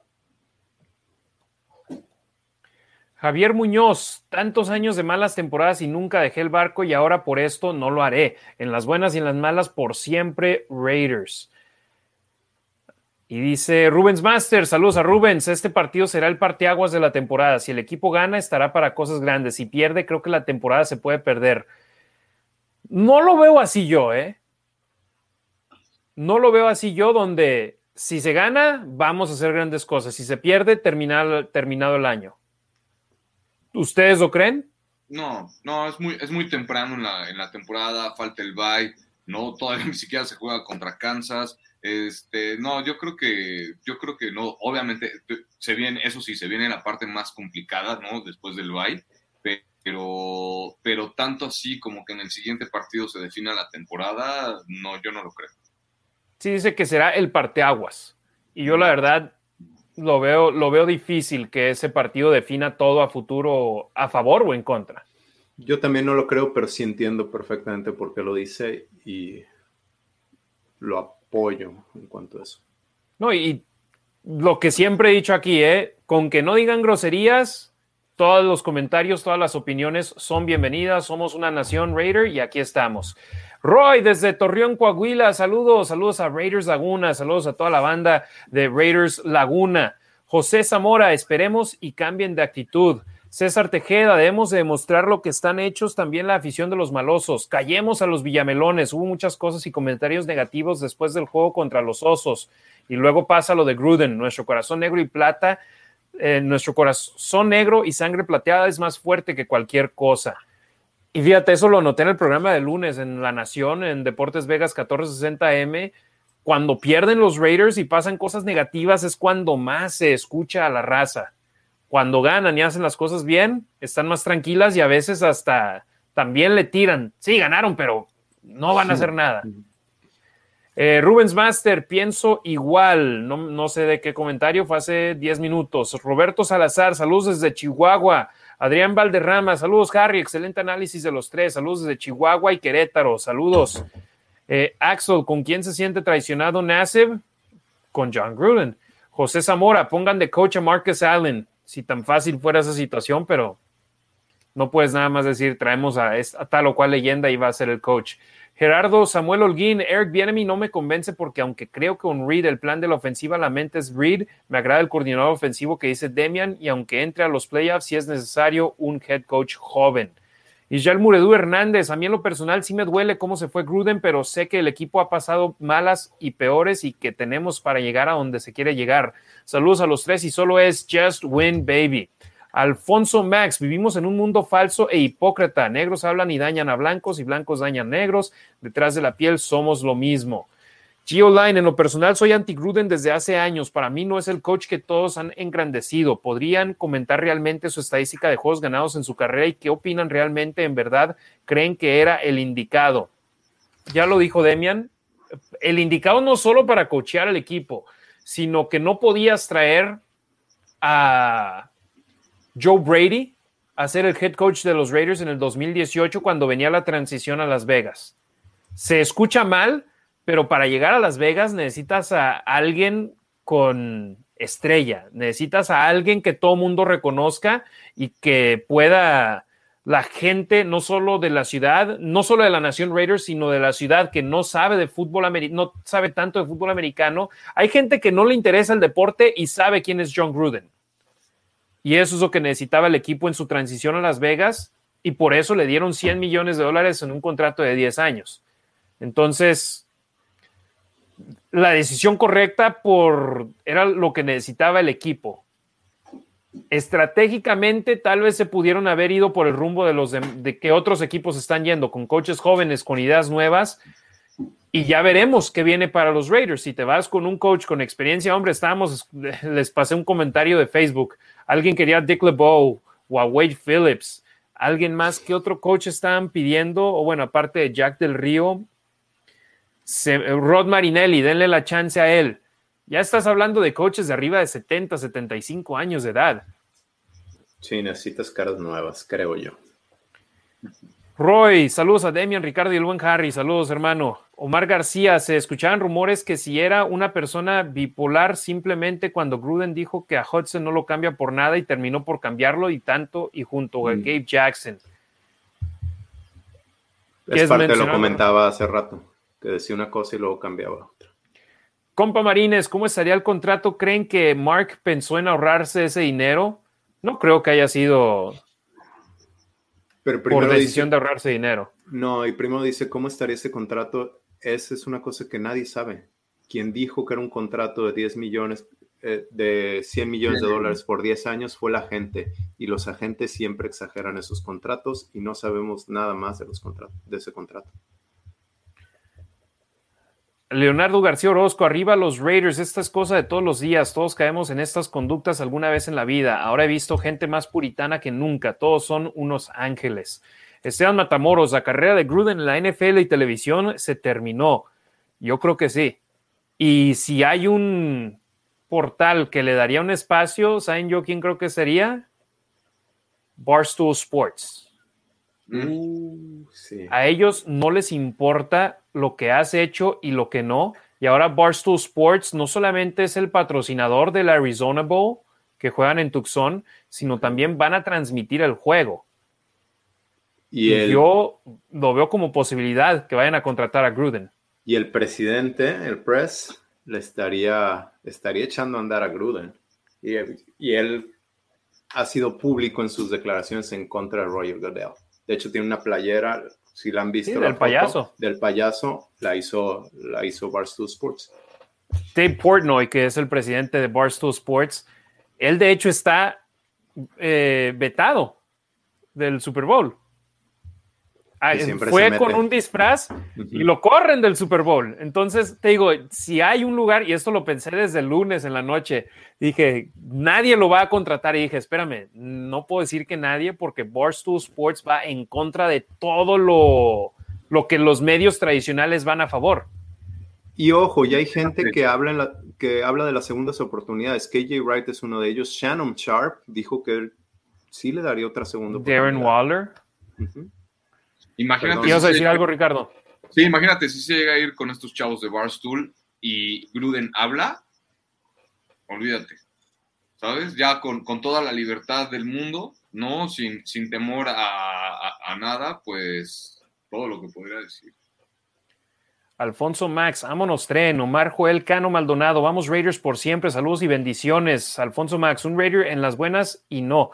Y ya buenas y malas, de eso estamos hechos. José Zamora, falta mucho para el parteaguas. Francisco Javier Ayala Arellano, saludos, un gusto estar en el canal con ustedes. Ya hay otra crisis, pero toda crisis es para analizar lo que se está viviendo por siempre negro y plata. Gracias, Francisco, que nos está viendo en nuestro canal de YouTube, que ya brincamos los 200 suscriptores, así que sigan compartiéndolo con sus amigos, suscríbanse.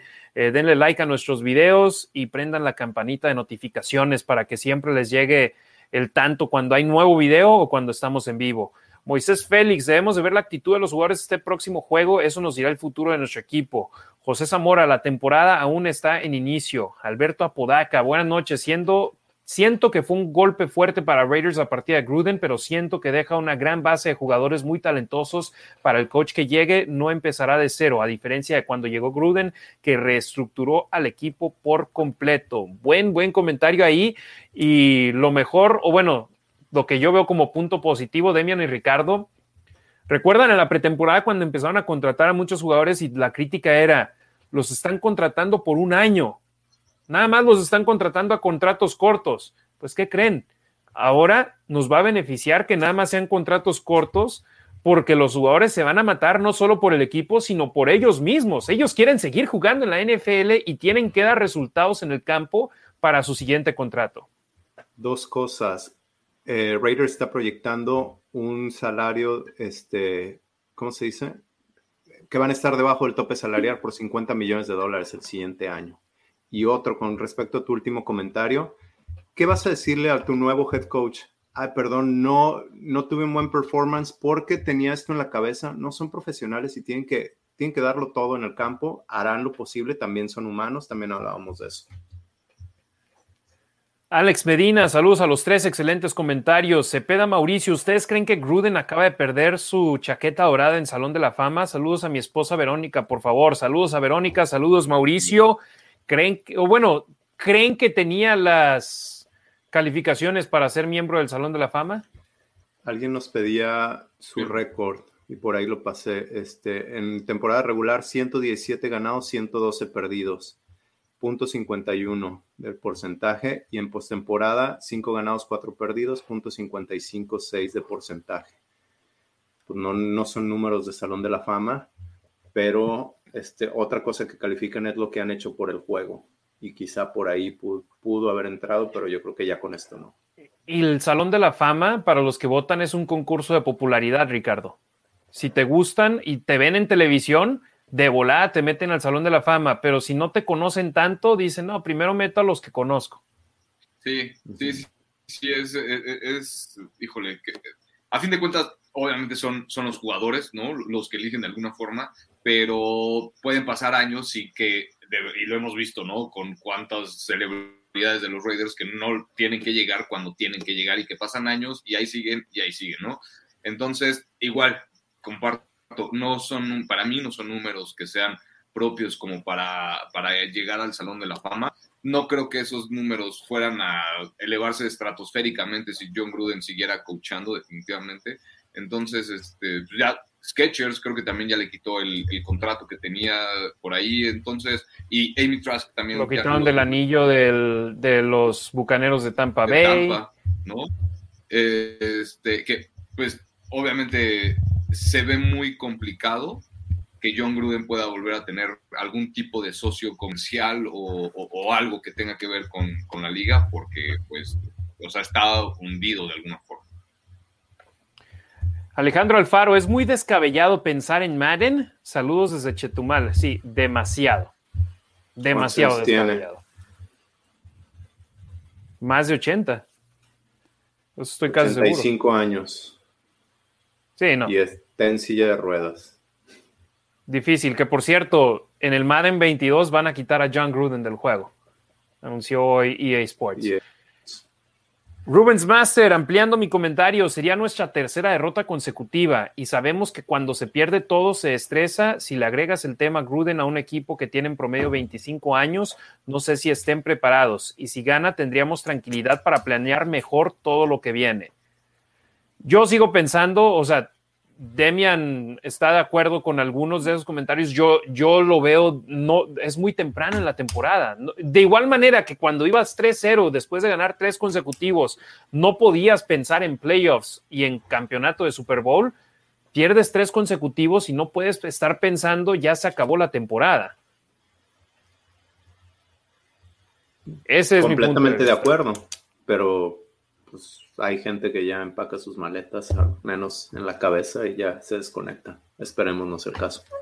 Y, que no se contagien, ¿no? O sea, si se van a contagiar los jugadores, obviamente sea de, lo positivo, ¿no? Y para, para dar ese brinco y saltar este paso tan, tan desagradable que obviamente siempre hay broncas dentro de los equipos, siempre hay broncas de vestidor, obviamente pues son muy pocas las, las broncas que hay de esta, de esta magnitud, pero volvemos a lo mismo, son profesionales y tienen que, tienen que salir adelante y sacar la casta por el equipo definitivamente.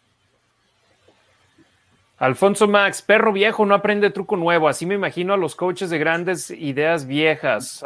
hora de un cambio y probar jóvenes de coach. Eh, Fernando Sánchez, ¿se verá un cambio en las llamadas ofensivas? Más variedad. Saludos a los tres. Pues eh, ya hablamos al respecto de eso, ya vamos hora y media, tenemos que eh, hablar poco del juego porque no tenemos mucho tiempo. José Zamora, ¿fue decisión de Gruden cambiar a Khalil Mack a Osos? Sí. Compa Marines, a ver dónde quedó el comentario más reciente. Eh, Gruden fue simplemente por ese amor que nos quedamos de haber perdido ese Super Bowl contra él. La afición lo pedía, no era lo mejor y no lo fue. Nos volvimos a quedar con el que hubiera pasado. Esteban Matamoros, Portnoy hace buenos reviews de pizza. Así es. El Light Lagunas Miners, saludos. Siempre empezamos de nuevo con Raiders. Siempre somos Raiders. Alexa Lima, hablando del partido contra Chicago, ¿era yo o había demasiados fans de los osos en el estadio? Vamos con eso en breve. Eh, Calva Ávila, Luis Alberto. Hola, Harry, buenas noches. ¿Crees que les afecta a los jugadores en lo que resta de la temporada? Saludos desde el Estado de México. Hasta ahí dejamos los comentarios por lo pronto. No creo. Si les va a afectar, que sea esta semana y que quede en el pasado. Y ya después pueden empezar a enfocarse en lo que viene, pero que quede en su mente por tres meses que quedan de juegos, no creo. Lo dije, ellos están jugando no solo por el equipo, sino por sus contratos propios. No creo que quede afectado en ese aspecto. Ahora sí, Raiders contra Osos. Yo sé que no estamos 100% metidos en ese partido, pero decimoprimer juego consecutivo sin anotar un touchdown en la primera serie, sin anotar en la primera serie ofensiva de un partido. Si bien se fueron adelante 3-0, fue oportunidad de zona roja, estuvieron dentro de la 2 segunda y gol desde la 2, anotaron un touchdown, los castigos los mataron, los enviaron a la 12, no pudieron mover el ovoide y se conformaron con un gol de campo para empezar el partido. Chicago responde con una serie larga y anotan touchdowns, también como con apoyo de castigos de los Raiders. Si se los quieren adjudicar a los árbitros o a los jugadores, es cuestión de todo, de como ustedes lo quieran ver. Los castigos beneficiaron al conjunto de los Usos de Chicago en ese aspecto. Anotaron un touchdown también para cerrar la, segunda, la primera mitad del segundo cuarto. Demian Ricardo, los Raiders se la jugaron otra vez en cuarta y una. Tenían tercera y una, se fueron por tierra con Carr, no les funcionó. Se fueron cuarta y una por tierra con Jacobs, no les funcionó. Y Chicago anota un touchdown en esa serie ofensiva que les dio. Yo personalmente me hubiera ido con el gol de campo, pero ya hemos visto a gente quejándose de que conservadores, hombre, ya son que cuatro juegos consecutivos que se la juegan en, tercero por lo menos que se la juegan en cuarta y una y no mueven las cadenas. Sí, estoy de acuerdo. Y la jugada en tercera y una, la hablamos aquí la semana pasada, es algo que yo hubiera hecho. Eh, un engaño de carrera por Carr, y un, digo, un, engaño de carrera con Jacobs y la bootleg de Carr. Simplemente, pues, pies de plomo, la leyeron bien, el, el defensivo hizo bien su asignación y no se comió el engaño. Exacto, los Raiders se van al medio tiempo perdiendo 14 a 3 frente a los Osos de Chicago y todo el mundo decíamos, ok, va a venir la reacción en el tercer cuarto, va a venir la reacción en este resto del partido y en la primera serie ofensiva del tercer cuarto es un 3 y fuera, pero la jugada del 3 y fuera es la que duele más. Tercera oportunidad y larga, Carr lanza un pase, o bueno, no era larga, creo que era, a ver, ahorita verifico exactamente cuánta ¿Era tercera y cinco? Algo así, estaba, pudo haber corrido para el primero y diez. De hecho, vi que. La alguien es que tenía Kaleo Mac atrás de él. Atrás de él, sí. Pero alguien en Twitter decía, ¿por qué no corrió? ¿Por qué no corrió? Porque pudo haber ganado 50 yardas y no suelta Por lo menos iba a ser un pase de 40 yardas donde completaba la recepción eh, Brian Edwards. el problema es que no sé si estaba sorprendido de lo solo que estaba eh, profundo en el campo Brian Edwards. Solo el balón se le pasa entre las manos, le pega entre el 8 y el 9 y cae. Es pase incompleto. Yo también estoy de acuerdo, Demian. Pudo haber corrido para el first down, pero cuando tienes una oportunidad de una jugada así de explosiva, la tomas. Tomó la decisión correcta, Carr. De acuerdo. Y si hubiera tomado el first down, hubiera sido otro de esos videos de Twitter con un screenshot. ¿Y por qué no la lanzó aquí cuando estaba solo? Exacto hay gente a la que le encanta criticar por cualquier situación. Carr tomó la decisión correcta. Lamentablemente no fue la ejecución correcta, no de su parte, sino de Brian Edwards. Y muchachos, Darren Waller tuvo tres pases que se le cayeron. Hunter Renfro tuvo un par.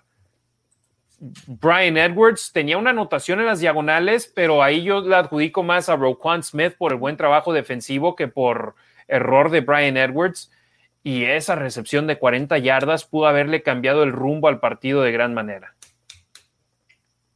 Claro, te, da ese, ese boost, ¿no? Que necesitas de alguna forma cuando las cosas están saliendo mal.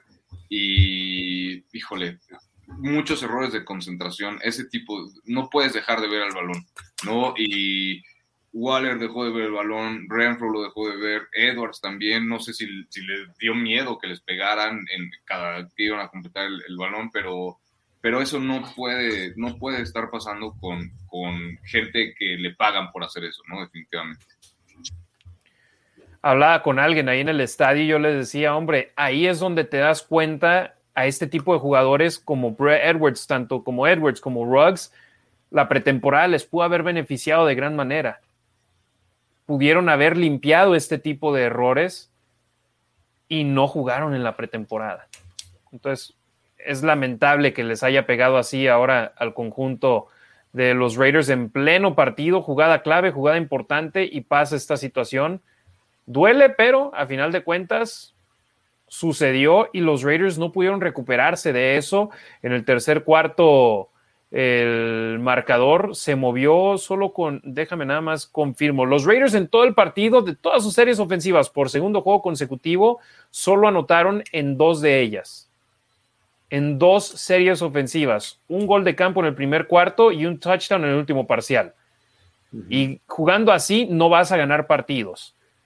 Los Raiders tuvieron esa patada de despeje del 3 y fuera, la defensa respondió con un 3 y fuera y después Carr fue interceptado, pero de nueva cuenta 3 y fuera defensivo y se estuvieron pasando el balón con patadas de despeje hasta que tuvieron esa serie ofensiva en el último cuarto, 16 jugadas, 74 yardas. La bronca de Demian Ricardo le quitaron al reloj más de 8 minutos. Y en esas instancias querías tener el balón de nueva cuenta en tus manos lo más pronto posible y la defensa hizo lo mejor que pudo en todo el partido. A la defensa yo solo le adjudico dos touchdowns de los Osos de Chicago, los goles de campo hicieron lo mejor posible en esa circunstancia. Después del primer gol de campo de Chicago, el partido seguía siendo un juego de una posesión. Y el último gol de campo fue en tiempo basura. De acuerdo. Bueno, ya fue para matar el partido. Fue para sellarlo. sí.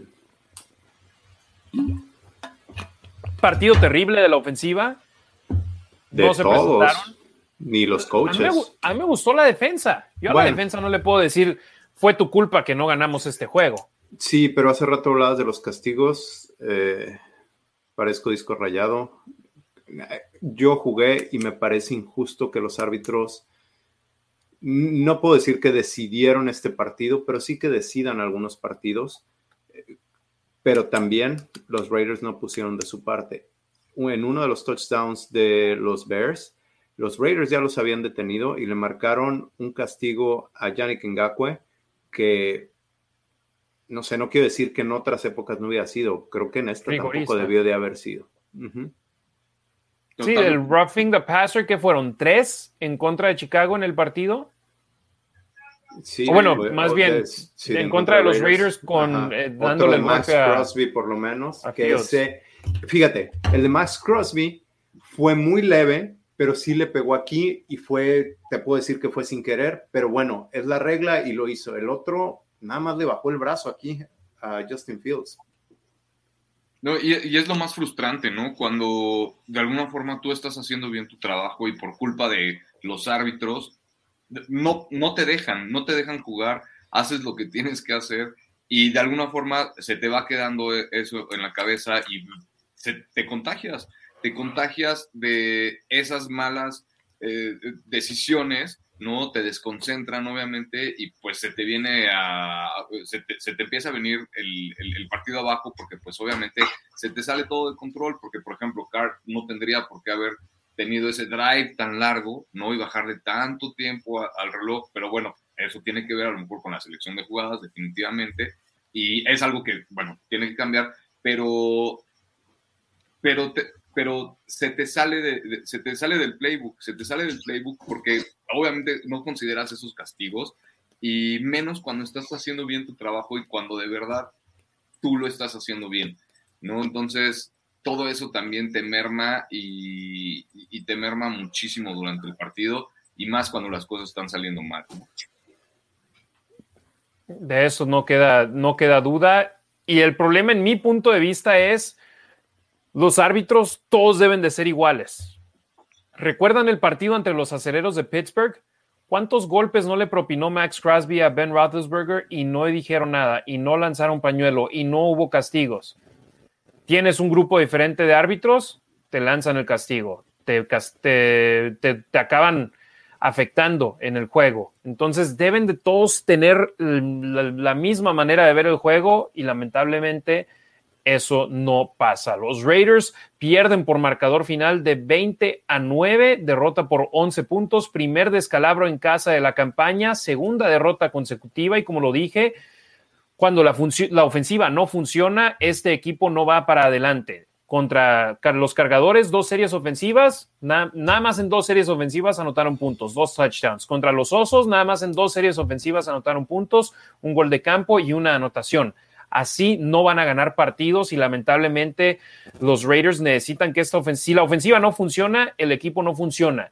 La línea ofensiva la vi mejor que contra los cargadores, y, eso hablo contra los, porque contra los cargadores se dieron pésimos. Contra los osos, creo que se dieron mal, mas no tan mal. ¿Sabes a quién sí vi bien? Yo no, estoy de acuerdo con eso, yo también los vi muy mal en la línea ofensiva, pero a quien sí vi bien y que he sido crítico de él, a Josh Jacobs. Y la semana pasada les dije, a mí sí me parece que estaba lesionado del, eh, del dedo gordo del pie. Esta semana lo vi correr bastante bien y hoy de hecho vi las calificaciones de PFF y creo que lo calificaron bien, que, que hizo, hizo algo con lo poco que tenía. Hoy unos datos que les quiero dar. La ofensiva de Raiders tiene un promedio de 236 yardas y 11.5 en los últimos dos partidos. En los primeros tres partidos, 30 puntos, 471 yardas en esos tres que ganaron. Sí, un cambio enorme, enorme. Menos de la mitad de yardas y menos de la mitad de puntos. Casi la tercera parte de puntos. urge, que, llegue el bye, urge que, que, pase todo esto. Obviamente esto no había pasado cuando, cuando empezaron a, bajar los números, ¿no? Entonces urge que, que formen otra vez filas, que, retomen todo esto que habían planeado desde pretemporada y, que sigan haciendo las cosas que empezaron a hacer bien desde un principio para, digo, para ganar partidos, ¿no? Porque a fin de cuentas de eso se trata esto. Si el equipo se tiene que convertir en unidimensional, que suceda, pero que pase ya. Lamentablemente el ataque terrestre no está funcionando por la línea ofensiva busca la alternativa. Si tu línea ofensiva no va a mejorar de un partido al otro de la manera en la que necesitas hacer, haz tus ajustes. Y eso espera sea parte de la voz en el, en el cuartel general del equipo en Henderson, donde digan, ok, vamos a cambiar de querer seguir, disculpen el uso del término, siendo tercos, queriendo correr el balón sin una línea ofensiva, y vámonos con el ataque aéreo. El propio Josh Jacobs después del partido, Demian dijo, ¿Qué quieren que haga? veo el video y hay jugadas que digo, carajo, ¿qué quieren que haga? Y literal, publiqué una foto de una jugada donde de los cinco linieros ofensivos, cuatro no cubrieron a nadie y cuatro jugadores de Chicago ya estaban sobre Jacobs. Era segunda y una y se convirtió en... Ah, pues fue la, la primera serie ofensiva del tercer cuarto. Segunda y una y después lo taclearon para pérdida de cuatro yardas y se fueron en tercera y cinco el pase largo a Edwards. Pero dice, carajo, ¿qué quieren que haga? Entonces, sí, la línea ofensiva mucho que mejorar. Yo personalmente, la defensa me gusta. Los equipos especiales, AJ Cole. Que tuvo una mala patada, ¿eh? Una. Sí. Una de cuatro. Pero fue la primera, ¿no? No, la primera fue la de 68 yardas y después en el tercer cuarto tuvo una de 70 yardas. Sí. Y eso, con eso tuvo un promedio de más de 50 yardas por patada, pero. Y eso que te digo, veo. ¿De cuánto fue? ¿De 35? Se fue bastante mal. Ahorita aquí checo la estadística. Y el número, pero fue bastante malona. Oye, pero, Ricardo. su última fue de 47 yardas. La primera del tercer cuarto fue de 70. La última de la primera mitad fue de 39 yardas. Entonces esa es a la que te refieres. Y la primera del partido fue de 68. Ok. Entonces, ¿ustedes creen que el cambio de Brandon Parker mejoró a la línea ofensiva? Híjole, yo creo que se vieron igual o peor y creo que ya estuvo bueno, ¿no? Con Brandon Parker. Yo sí lo he apoyado. La temporada pasada en ocasiones jugó bastante decente, no te voy a decir que bien, pero el domingo muy mal y muchos castigos.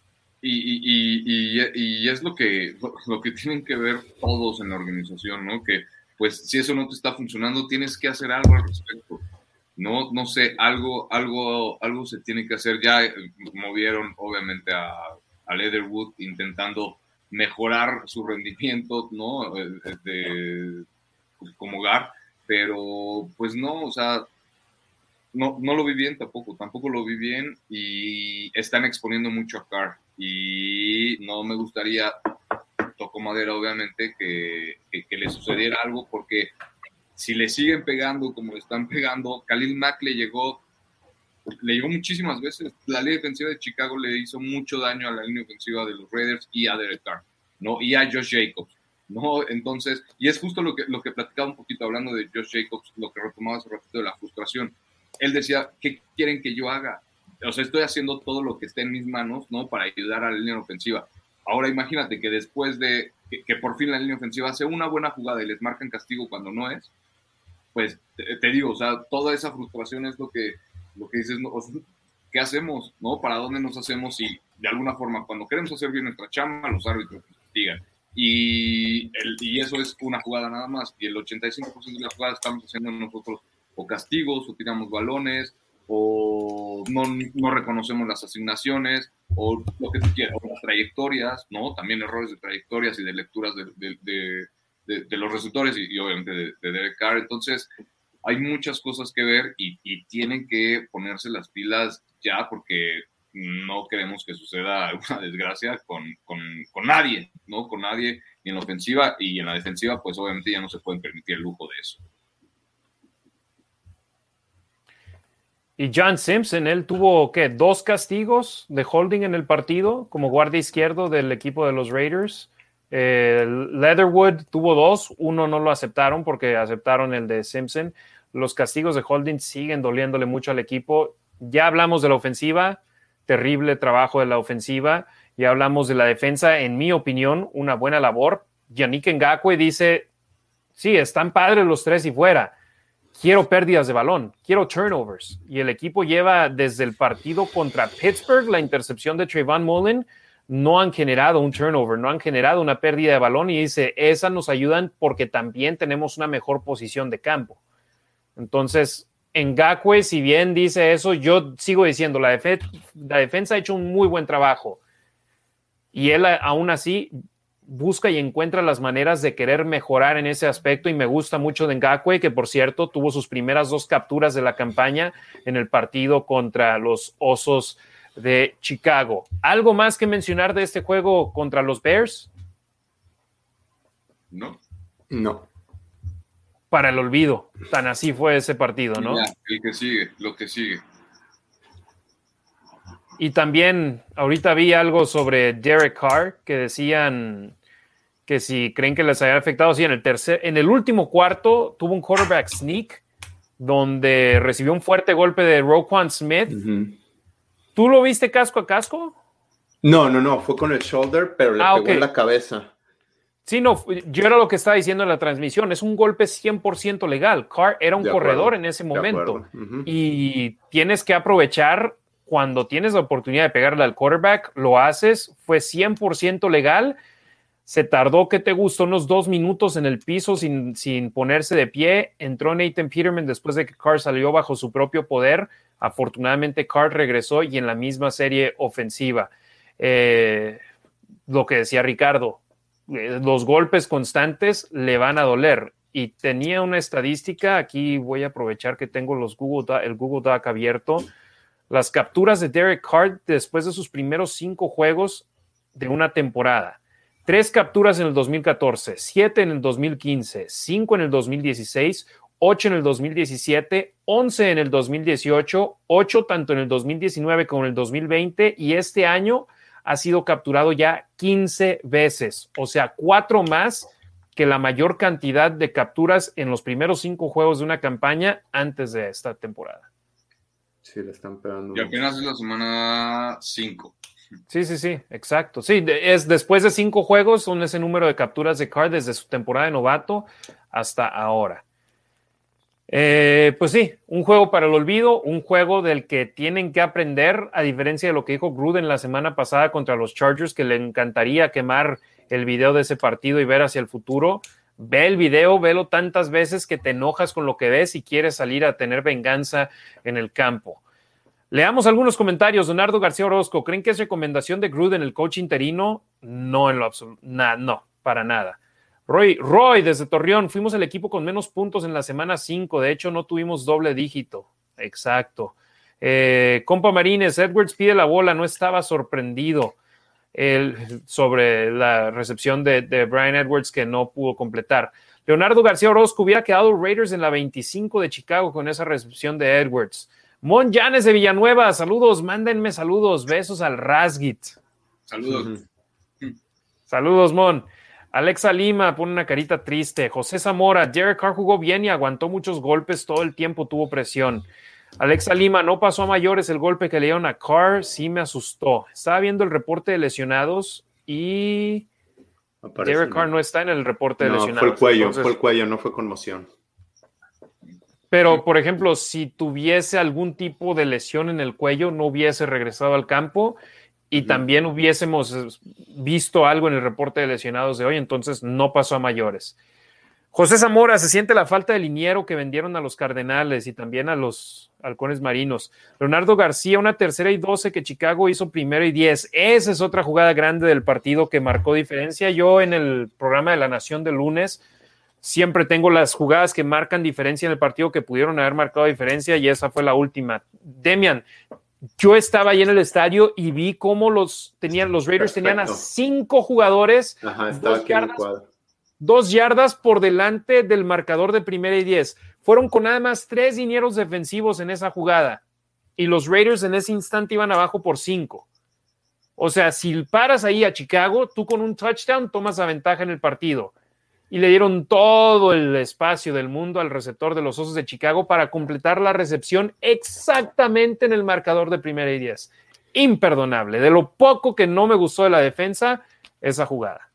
De acuerdo, yo curiosamente, a comparación de otros partidos, creí que lo iban a ganar, ¿eh?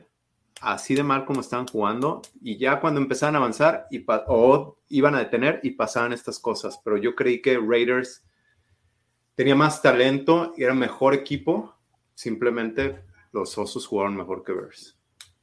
Digo que Raiders. Hashim Ricker, me parece que los últimos dos juegos contra Chargers. obviamente, Perdón, adelante, Ricardo. Eso, ¿no? Que estaba viendo igual eh, el video y, a Mick Robertson, cómo se lo comían, obviamente, pues aprovechando esas debilidades en el perímetro y pues que es un corte le ponen a, le tiraban todo arriba y pues se lo completaban, ¿no? Entonces, Chicago hizo muy bien su chamba, aprovechó muy bien las oportunidades que le daban los Raiders y pues Se nos está cortando un poco ahí, Ricardo. Creo que sobre Mick Robertson el problema es su tamaño, su estatura. Su no, no puede cubrir a los esquineros grandes en la NFL y lo vimos el domingo, pero es lo que hay. Se lesionaron Trayvon Mullen Jr. y Damon Arnett, estarán fuera por lo menos estos siguientes dos juegos. O sea que lo más pronto que pueden volver es el primer partido después de la semana de descanso. Y a Robertson es lo que, lo que había y lo utilizaron. Tuvo jugadas buenas, tuvo jugadas donde su físico simplemente no le dio. Hashim Ricker, me parece que los últimos dos juegos contra Chargers y Bears han desaprovechado los dos primeros cuartos y al final los resultados fueron derrotas. Hombre, esos primeros cuartos desde hace, desde el año pasado han sido problema para los Raiders. Darío Gutiérrez González, saludos Raiders, todas las crisis son oportunidades, ahí está en quien la quiera aprovechar, ahí está, los Raiders somos guerreros, nos crecemos al castigo, ahora que enfocarse y aplicarse. Leonardo García Orozco, ojalá ya jueguen el partido completo, no tres cuartos o medio tiempo. Mon Llanes de Villanueva, siempre nos califican injustamente. Leonardo García Orozco, ¿qué esperamos de la ofensiva contra Denver? Va a ser otro reto complicado es la tercera defensa consecutiva a la que se enfrentan los Raiders, que es top 10. Entonces, ojo con eso. Luis Reyes, la defensa jugando muy bien, un mal partido de la ofensiva, la línea y los receptores no estaban concentrados, el ataque terrestre sigue sin funcionar, ya tenemos lo que pedimos, una defensa decente, ahora es tiempo de que la ofensiva sea lo que vimos el año pasado y por pequeños lapsos en esta temporada. Rubens Master, las cebras mandaron el mensaje a Fields de tu juega, estamos aquí para protegerte cuando el juego se trata de intimidar al quarterback rival en la jugada de tercera y una que corre Carr, lo golpearon, lo jalaron, lo gallaron del shoulder, eran 15 yardas y no hubo castigo. Hay varias así. ¿Ustedes vieron castigo en esa de tercera y una de Carr? No. Yo sinceramente no, ¿eh? No, no. Para mí fue legal. Y es más, él mismo se vence, ¿no? Se tiró hacia atrás.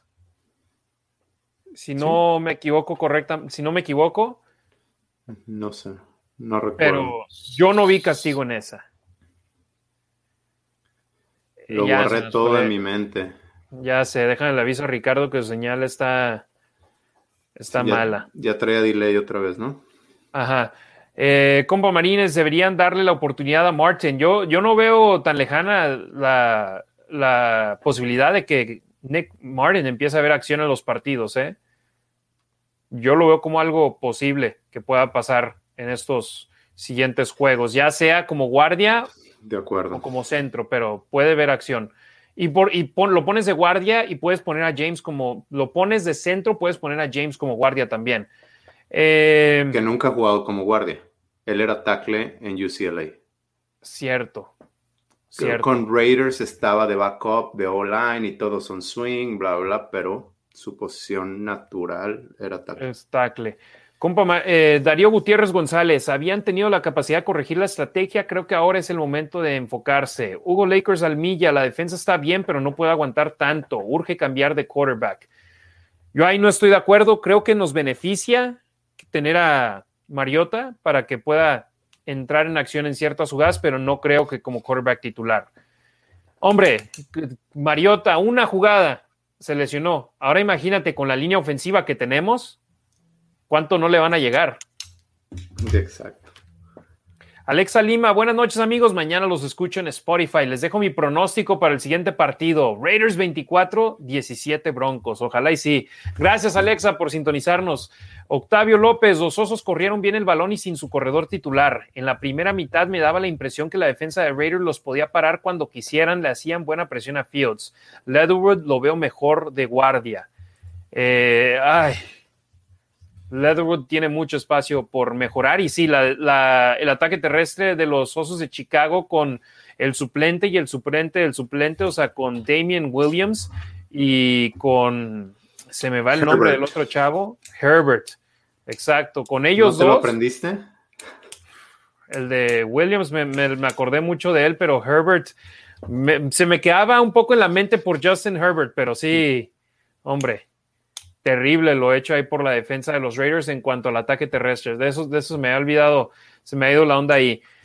Eh, ¿Dónde nos quedamos? Uh, perdón, pues déjame busco el, comentario de Martin. Ahí estaba. Hugo Lakers a la milla, ya lo vimos. Octavio López, ok. Leonardo García Orozco, yo creo que no, que, Park, que no Parker jugó muy mal. Yo creo que no. Parker jugó muy mal. ok, perfecto. Hay que usar comas para ayudarnos.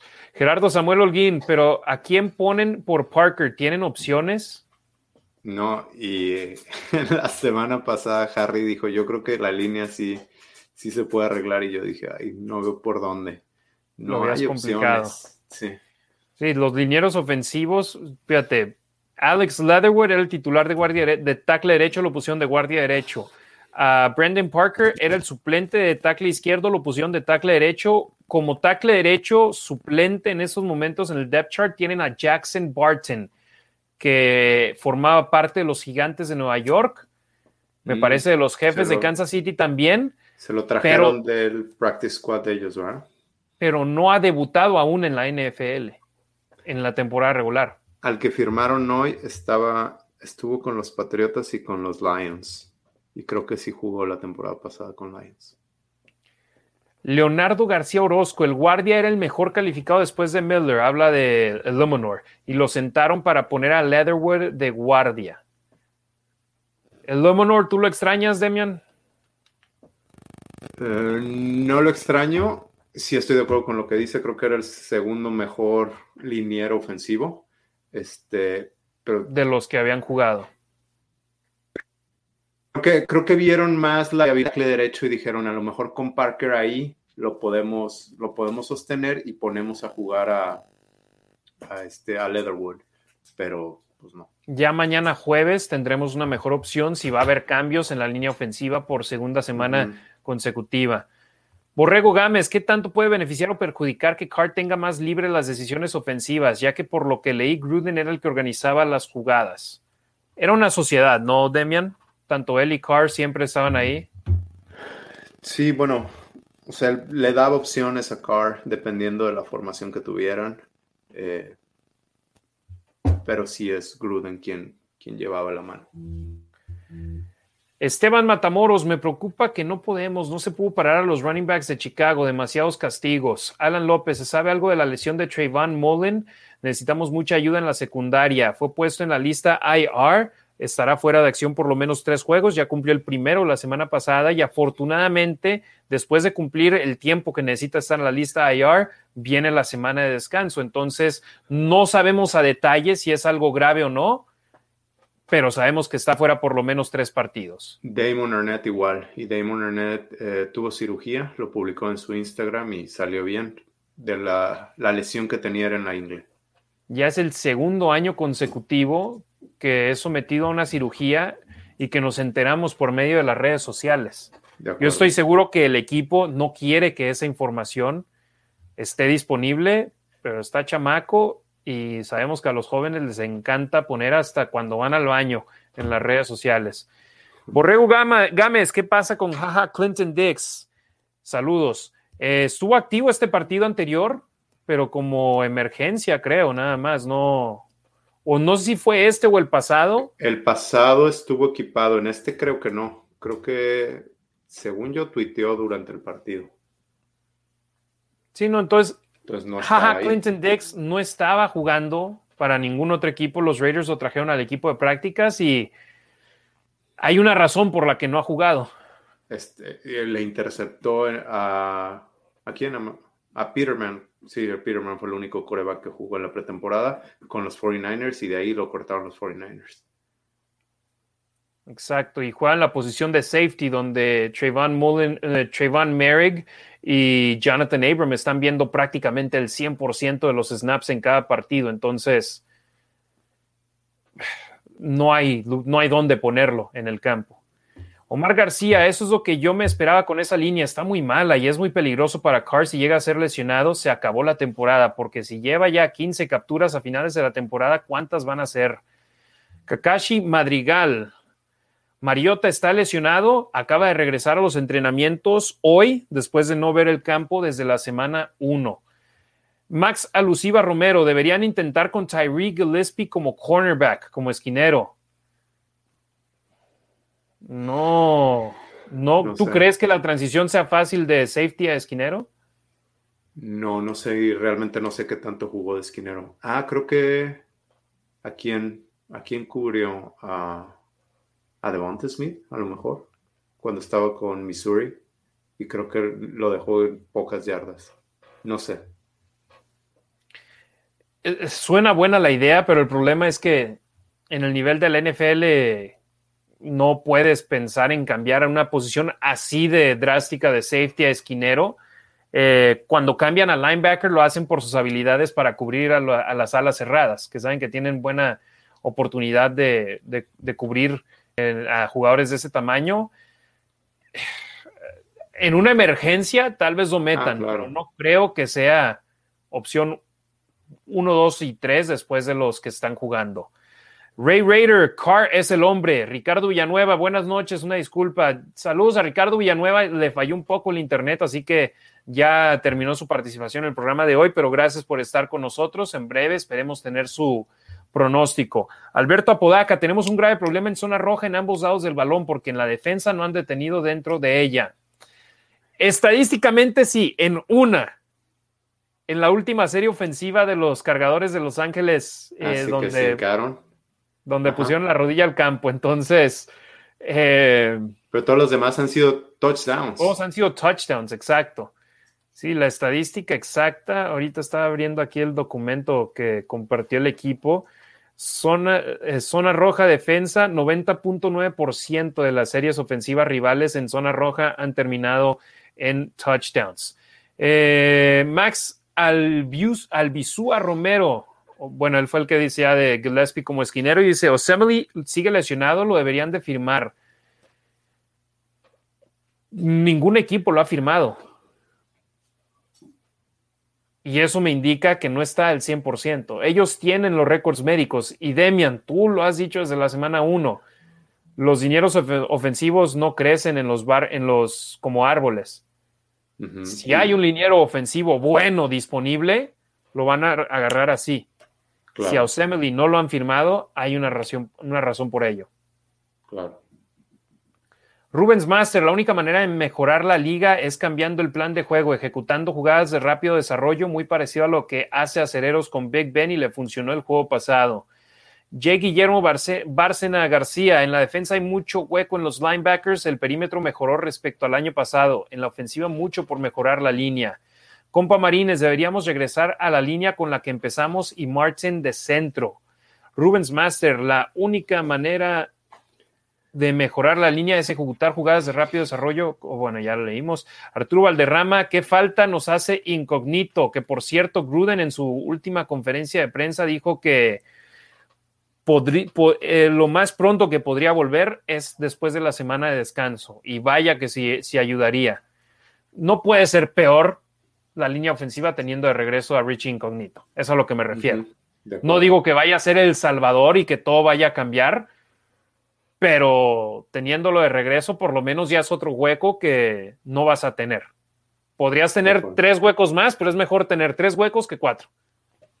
Gerardo Samuel Holguín, ¿de quién es más la responsabilidad de la carrera de la línea defensiva o de los linebackers que no cierran los huecos? Yo veo buena labor de Jonathan Hankins en ese aspecto, de tackle defensivo en contra del ataque terrestre. Pero es compartido. claro, es compartido. A ver, aquí la diferencia entre la línea defensiva de Rod Marinelli y la línea defensiva de Paul Gunter eh, yo sé que Rod Marinelli coachó para los dos, o sea, para Paul Gunter y Gus Bradley. Marinelli y Bradley, su filosofía es atacar el hueco y a lo mejor ahí se están pasando, es ser disruptivos. La, la filosofía de Gunter era cubrir el hueco y era primero detener la carrera. Es por eso que tienen jugadores distintos y es por eso que, pues en teoría, la, la defensa de por carrera de Gunter era mejor que la defensa de Bradley. Bradley está cuidando atrás. No es su prioridad de tener la carrera. ¿Por qué lo hemos hablado aquí? Porque la liga ha cambiado, porque la liga no es una liga corredora. Porque si detienes al, equipo contrario, si lo tienes en menos de 20 puntos, en teoría debes de ganar el partido. Y no es lo que decíamos aquí. Mientras tengamos una defensa de medio pelo, vamos a ganar con esta ofensiva. Pues eh, la defensiva está mejor que de medio pelo. Rorro Religio, ¿en qué lugar nos tienen a la defensiva? La defensa de los Raiders, la defensa total, créanlo o no, es la número 11 de la liga.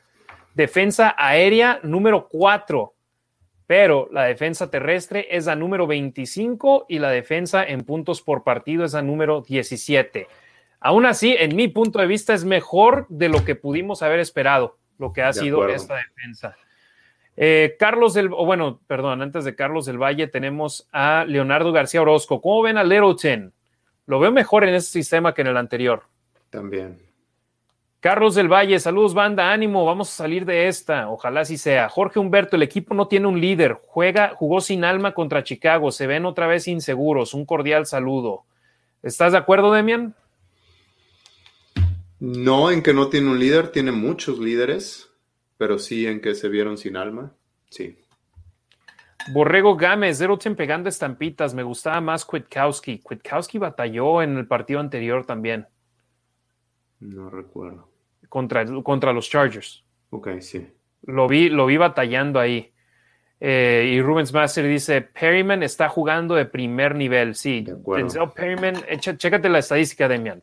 En toda su carrera con los cargadores de, de, San Diego, él jugó en San Diego y con los de Los Ángeles, en toda su carrera ahí tuvo seis juegos de 10 o más tacleadas. Esa la vamos a decir cada semana. Y ojalá el domingo otra vez lo haga, pero ahora con los Raiders, cinco juegos, cinco partidos de 10 o más tacleadas. En todos ha sido o líder o co-líder de tacleada con los malosos. KJ Wright no está jugando, está jugando muy poco. Perryman se está robando los reflectores porque está haciendo, hace más cosas buenas que malas. No estoy diciendo que está jugando perfecto, pero hace mucho más cosas bien que las que hace mal. De acuerdo. Entonces ahí ya quedamos con los comentarios. Algo rápido contra Denver, una defensa de élite, una defensa top de la NFL. Tiene la defensa número 3 en toda la liga, 292.4 yardas por partido, número 6 en contra del ataque terrestre, 85.4, número 6 en contra del ataque aéreo, 207 yardas por partido, número 2 en puntos por partido, 15.2 puntos por juego En terceras oportunidades es donde son vulnerables, número 21, 43.1%, pero en cuartas oportunidades, número 8 con 33.3%. Y ojo con este dato, número 6 en cuanto a efectividad en zona roja al permitir touchdowns en solamente la mitad de las posesiones que sus rivales tienen dentro de la yarda número 20. Bradley Chubb, si no me equivoco, sigue sin estar disponible, sigue en la lista IR, pero siguen teniendo a Van Miller, que es un jugadorazo y tienen a un plantel donde veas de principio a fin, tienen a muy buen equipo. Estos osos, estos osos, estos broncos de Denver, Van Miller, cuatro y media capturas de mariscal de campo, tienen a cuatro jugadores con al menos una intercepción, Pat Sertain, Kareem Jackson, Justin Simmons, Caden Stearns, dos forzando fumbles, Malik Reed y Josie Jewell son un muy buen equipo, Demian Reyes a la defensiva. A la ofensiva es donde batallan y donde los Raiders necesitan capitalizar. De acuerdo. Este, la, defensa, la defensa de los Broncos está comandada por, ¿cómo se llama el head coach? Se me fue. Big Fangio. Big Fangio. Y sus pupilos son Brandon Staley y el coordinador defensivo de los Bears. Es decir, va a ser la tercera semana que Raiders se enfrente a una defensiva similar.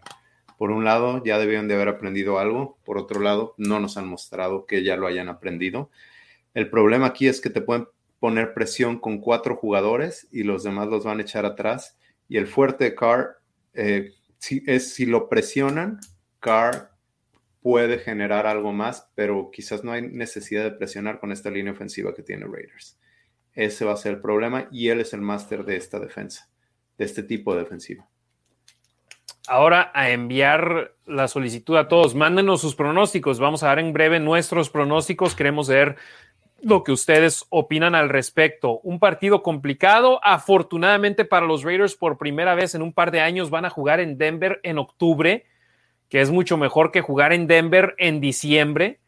Y esperemos el clima no les afecta, aunque sinceramente a mí yo odio el frío y acá en Las Vegas según yo, está haciendo frío. Yo sé que para ti, Demian, el clima ahorita en Las Vegas es como si fuera verano. Para ti, en Chicago, en Las Vegas, en esos momentos son 55 grados Fahrenheit y yo me estoy congelando. Entonces, eh, yo sé que para ti ese es verano. Eh, en Denver. Denver va a estar 23 la máxima, 7 la mínima. ¿Fahrenheit? No, no, no. Este, ah, centígrados. Sí, ah, a las 3 de la tarde va a estar a las 3 de la tarde va a estar a 22 grados, a las 5 de la tarde 20 grados centígrados. no deben de tener problema en cuanto a eso. Sí, no, ahorita acá en Las Vegas, por ejemplo, el día del juego 11, 11 la mínima, 26 la máxima, hoy 9 la mínima, 20 la máxima en grados centígrados. Em, Teddy Bridgewater, ¿crees que le puede hacer daño a los Raiders?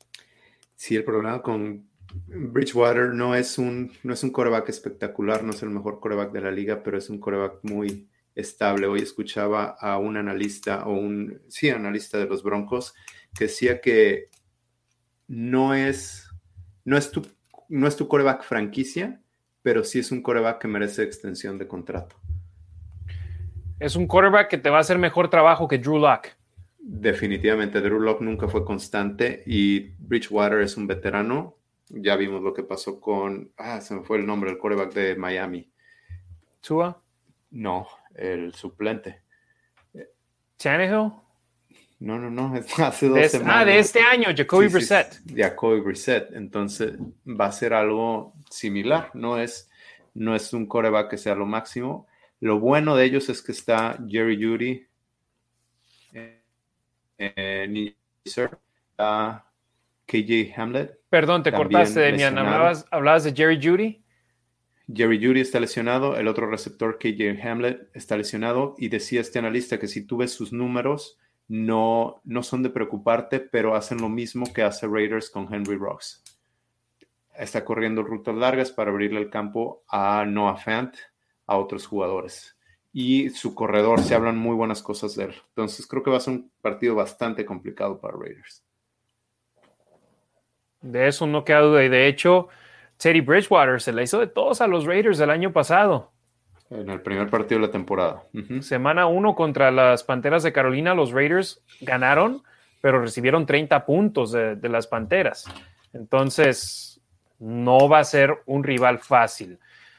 Hablando de que no va a ser un rival fácil, Demian, tu pronóstico para el partido antes les decimos eh, el de Ricardo, que puso 21-17 con un touchdown de la defensa. Y Demian le preguntó, ¿de Broncos? Y dice, jaja, no. Raiders gana con, con, con la defensa y gana y la defensa anota en Denver. Entonces, ahí un pronóstico de Ricardo muy específico que espero y sea realidad. 21-17 victoria de los Raiders. Yo creo que es la única manera, ¿no? este, no sé. Me parece, bueno, me voy a ir con el corazón. 24-17 Raiders, pero me parece muy complicado con todas las distracciones de la semana. Simplemente yo hoy no me acordaba del juego de los Bears. El tiempo que le dedicamos, que le hemos dedicado es más a Gruden que a otra cosa. Me parece complicado que saquen el partido, pero me voy a ir con el corazón. Yo también me voy con el corazón, me voy todavía menos puntos, 17-14. 17-14 Raiders. No voy en específicos en quién va a anotar touchdowns y qué van a hacer y qué no van a hacer, pero no puedo decir que los Raiders van a perder contra un rival divisional. Los odio a los tres de la misma manera y no voy a irme en el pronóstico a su favor en contra de nuestros Raiders. Entonces, Ahí nuestros pronósticos, Ricardo Villanueva, 21-17 Raiders, Demian, 24-17 Raiders, un servidor y amigo Harry Ruiz, 17 a 14. Esos son nuestros pronósticos. Lo que sí eh, nos comentaba alguien, creo que si ganan hoy, eh, bueno, este domingo pueden ganar contra las Águilas y se van al descanso con cinco ganados, dos perdidos en muy buena posición ah, para, para reagruparse estarían en una posición ideal. Veamos si logran hacerlo. Eh, Rodrigo Ortega, un saludo, Harry, Demian, Raider Nation, Max Alvisua Romero. ¿Creen que la situación de Gruden tenía el equipo distraído contra Chicago? Yo no lo veo así. Amado Nervo, hola amigos, no sabía que cambiaron a miércoles, lo anunciamos ayer y afortunadamente tuvimos nuestros, uno de nuestros mejores programas en cuanto a audiencia, así que gracias a todos los que sabían. Amado, el programa queda grabado en cuanto termine, puedes verlo desde el principio en YouTube, en Facebook y en Twitter. Gerardo Samuel Holguín, ¿algún truco para que detengan a Miller y a Sutton? ¿Limpio? No. ¿Sucio? Puede que haya algunos. No, bueno, este, para Miller, ah, de eso no hablamos. Este, sets de más alas cerradas y Foster Moreau, quien era uno de mis novatos favoritos de aquella temporada con Hunter Renfro, está jugando una temporada malísima, no está bloqueando nada y era su fuerte. Exacto, era algo que yo iba a decir, se vio mal bloqueando y se extrañó a Derek Carrier en ese aspecto en el partido de esta semana pasada. Y ahora Nick Bowers va a recibir una oportunidad o Matt Bushman recibirá una oportunidad o no queda por ver, pero sí, en estos Raiders necesitan tanto a corredores bloqueadores como a alas cerradas bloqueadoras. Rubens Master, la fuerza de los Broncos a la ofensiva es la carrera. Tienen dos excelentes corredores. Va a estar bravo este juego. Y sí, revisando las estadísticas de los Broncos de Denver esta temporada, ofensiva terrestre son la número 12 de la liga, 118.6 yardas por partido, aérea 239 dos yardas por juego. Melvin Gordon, tercero, no junior, tercero, es el líder corredor de los Broncos, 282 yardas. Javante Williams, 247 yardas. Y después Teddy Bridgewater con 57. Ojo con esto. Melvin Gordon Jr. no entrenó el día de hoy por una lesión de cintura. Así que es una lesión de la cual, la cual tendremos en la mira. Arturo Valderrama, ánimo Nación Raider, el domingo ganamos y Harry, mañana ganan los Dodgers. Ojalá, ojalá y sí. Ahora sí, con los pronósticos, compa Marines, 13-10 ganamos, Gerardo Samuel Holguín, 21-17, Roy, 27-24, Leonardo García Orozco, Raiders 24, Denver 14, Luis Reyes, Raiders 21-17, Arturo Valderrama, para el domingo ganamos 24-17, Alan López dice que me da un corazón, un ataque al corazón con ese resultado. 17-16 ganan Raiders. Borrego Gámez, muchas gracias por leernos. Saludos, Nación Raider. Esperemos que aplique el dicho que no hay mal que por bien no venga y seamos a sorpresa con todo y esta cacería de brujas. Hashim Ricker dice Raiders 24, Broncos 20. Kevin Ayala, mi pronóstico es 24 17 favor. Raiders. Darío Gutiérrez González, 17-14. Raiders. Omar García, 74 grados alta y la baja 37 en la tarde el dominguito, Harry. No, yo 37 y me estoy muriendo. No, gracias. Eh, ¿Dónde vamos? ¿Dónde vamos? ¿Dónde vamos? Aquí, Darío Gutiérrez, sufrido el triunfo. Paul Arcos, Raiders 27, Broncos 21, Just Win Baby. Octavio López, mi pronóstico 24-20, Demian. Sigues con la buena racha de las gorras. Nos vemos la siguiente semana para comentar la victoria de mis amados Raiders. Buena noche, hermanos de la Raider Nation. Que por cierto, las gorras ya ahora ya no son rosas, Demian. Ya ahora las tienen. ya son de todos los colores. De todos los colores. A mí, sinceramente, no. Jorge Monzón, 17-13, vamos a sufrir todo el juego. Max Albizua Romero, Harry, te escuché por ahí en un podcast de los Chargers. ¿Qué andabas haciendo en territorio enemigo? Me invitaron y tal y como a mí no me gustaría que me digan que no y que gracias a Dios a la gente que he invitado a mi podcast, menos a una persona, todos me han aceptado la invitación. No quiero ser así, entonces tenía el tiempo y pude hacerlo y lo hice. Eh, Carlos del Valle, opino lo mismo, Harry, 17-14 Raiders. Yo relijo 17-14 con Raiders siempre. Omar García, hombres de poca fe. Raiders 27, los Donkeys 17. Todos hemos dicho Raiders, ¿eh? Leonardo García Orozco, excelente, ¿no? No, sí, pero dijimos que está complicado. Ah, no, sí, sí, sí. Leonardo García Orozco, excelente programa. Gracias por leer nuestros comentarios. Arriba los Raiders, vamos a ganar. Créanos, nosotros sabemos que nos extendemos mucho en el programa porque leemos los comentarios, pero sin ustedes no seríamos nada. Así que siempre van a tener un lugar con nosotros aquí en nuestro programa, a excepción de una, un programa de emergencia como lo fue el lunes que leímos nada más creo que dos comentarios en total. Juan Luis Sandoval, ¿quién va a ser el nuevo coach de los Raiders? Rich Bisaccia de manera interina. Héctor Montoya Bergio, 24-17 ganan los Raiders. Juan Luis Sandoval, yo creo que desafortunadamente los malosos van a perder. César Tejeda, Raiders 14, Denver 29.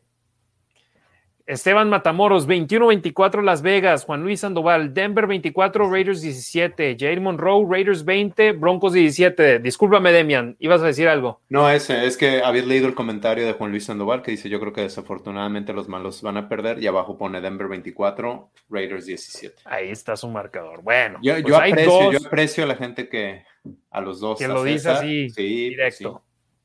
César y me voy a animar, me voy a animar un día de estos. Sí.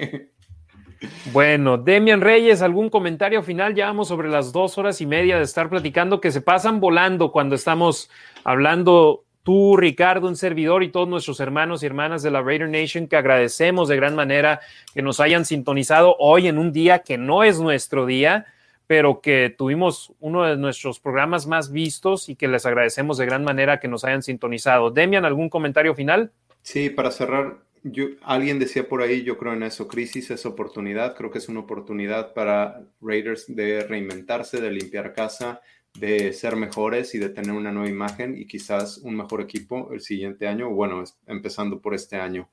Y segunda, muchísimas gracias a todos los que están aquí, gracias a todos los que nos escriben, les gusta, a los que no les gusta también, muchas gracias, saludos.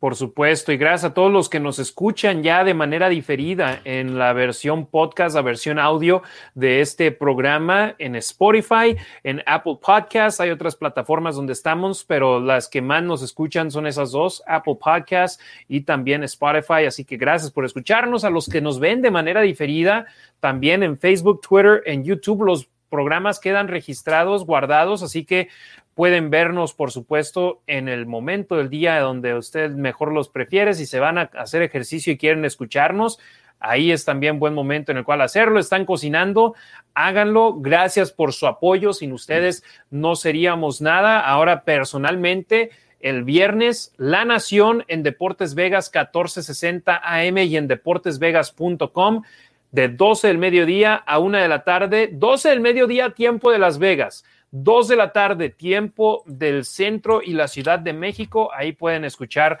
La Nación. Pronto Demian Reyes me acompañará como invitado. Pronto me acompañará Ricardo Villanueva también como invitado. Así que estén al pendiente. Fíjate, hasta mis propios papás se equivocaron en el horario. no me escucharon el lunes. Entonces, Yo sí te escuché. Gracias, gracias Demian y gracias por promocionarlo también ahí en tus redes sociales. 12 del mediodía, tiempo de Las Vegas, 2 de la tarde, tiempo del centro y la Ciudad de México, 3 de la tarde, tiempo del este, y en El Paso, Texas, a toda mi banda del Paso, 1 de la tarde. Así que 12 del Pacífico, 1 del mm, tiempo de la montaña, 2 del centro, 3 del este, para que nos escuchen. Todavía ese programa no lo estamos compartiendo en versión de audio, no es mi propiedad directamente, porque estoy en la estación de radio, pero esperemos pronto con ellos poder trabajar algo para poder compartir esos programas. Algunos comentarios finales nada más aquí de la, de la raza que no pudimos leer a tiempo. Jair Monroe, Raiders 20, Broncos 17, Jorge Humberto, partido difícil, Raiders 31, Denver 27, Gabriela Ruiz, gracias por darnos un buen programa. Madre, gracias, saludos. César Tejeda, muchas gracias por todo lo que Harry, Demian y Ricardo, por su tiempo y claro, sus conocimientos. Juan Luis Sandoval, me agrada mucho su programa y una pregunta, ¿realmente el Chucky era el mal del equipo o también su nulo coordinador ofensivo? A Gruden no, no, lo despidieron, él se fue. No sabemos si él era mal o bien para el equipo. Yo, en mi opinión, era un positivo para el equipo. Pero veremos cómo funciona la ofensiva de aquí en adelante y ahí podremos dar un comentario más extenso. Yo creo que fue un acuerdo, no había más para dónde irse. En cuanto a su manejo de personal, creo que no era el fuerte. En cuanto a su manejo ofensivo, creo que sí era bueno las llamadas de las jugadas creo que de repente era repetitivo o muy evidente, le faltaba, le faltaba creatividad. Kevin Ayala, Commitment to Excellence, Juan Luis Sandoval, Raider desde 1970. Paul Arcos, Harry, ¿qué hora será tu programa de la radio en Las Vegas, aquí en Canadá? Este momento son las 12:15 de la madrugada. Gracias por estarnos viendo, Paul Arcos. Eh, no, si, si allá son las 12.15 ahorita, entonces el programa a tu hora es a las 3 de la tarde. 3 de la tarde, tiempo de Canadá.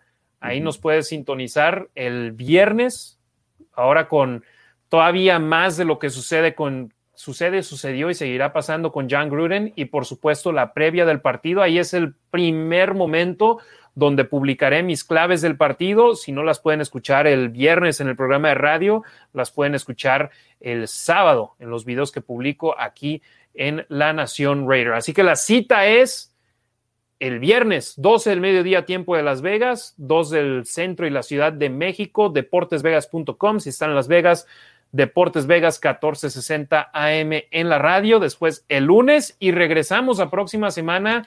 Si no hay cambios, el jueves, 6:45 de la tarde, tiempo del Pacífico, 8:45 de la noche, tiempo del centro y la Ciudad de México, aquí en la Nación Raider. Demian Reyes, de nueva cuenta, hermano, muchísimas gracias por estar aquí con un servidor. Gracias. Nación Raider, gracias. Eh, bueno, Ricardo Villanueva, que ya no está con nosotros en esos momentos, pero estuvo presente en el programa. Muchísimas gracias por ser parte de esta, la edición número 23, nuestra edición Jordan del programa de la Nación Raider. Estamos aquí y seguiremos con ustedes para traerles lo último de los Raiders en español. A nombre de, ah, perdón, a nombre de Demian Reyes y Ricardo Villanueva, soy Harry Ruiz. Gracias por habernos sintonizado. Nos vemos la próxima semana. Esperemos y solo para hablar de fútbol americano, solo para hablar, esperemos de una victoria de los Raiders en contra de los Broncos de Denver. Muy buenas noches, hermanos y hermanas de la Raider Nation.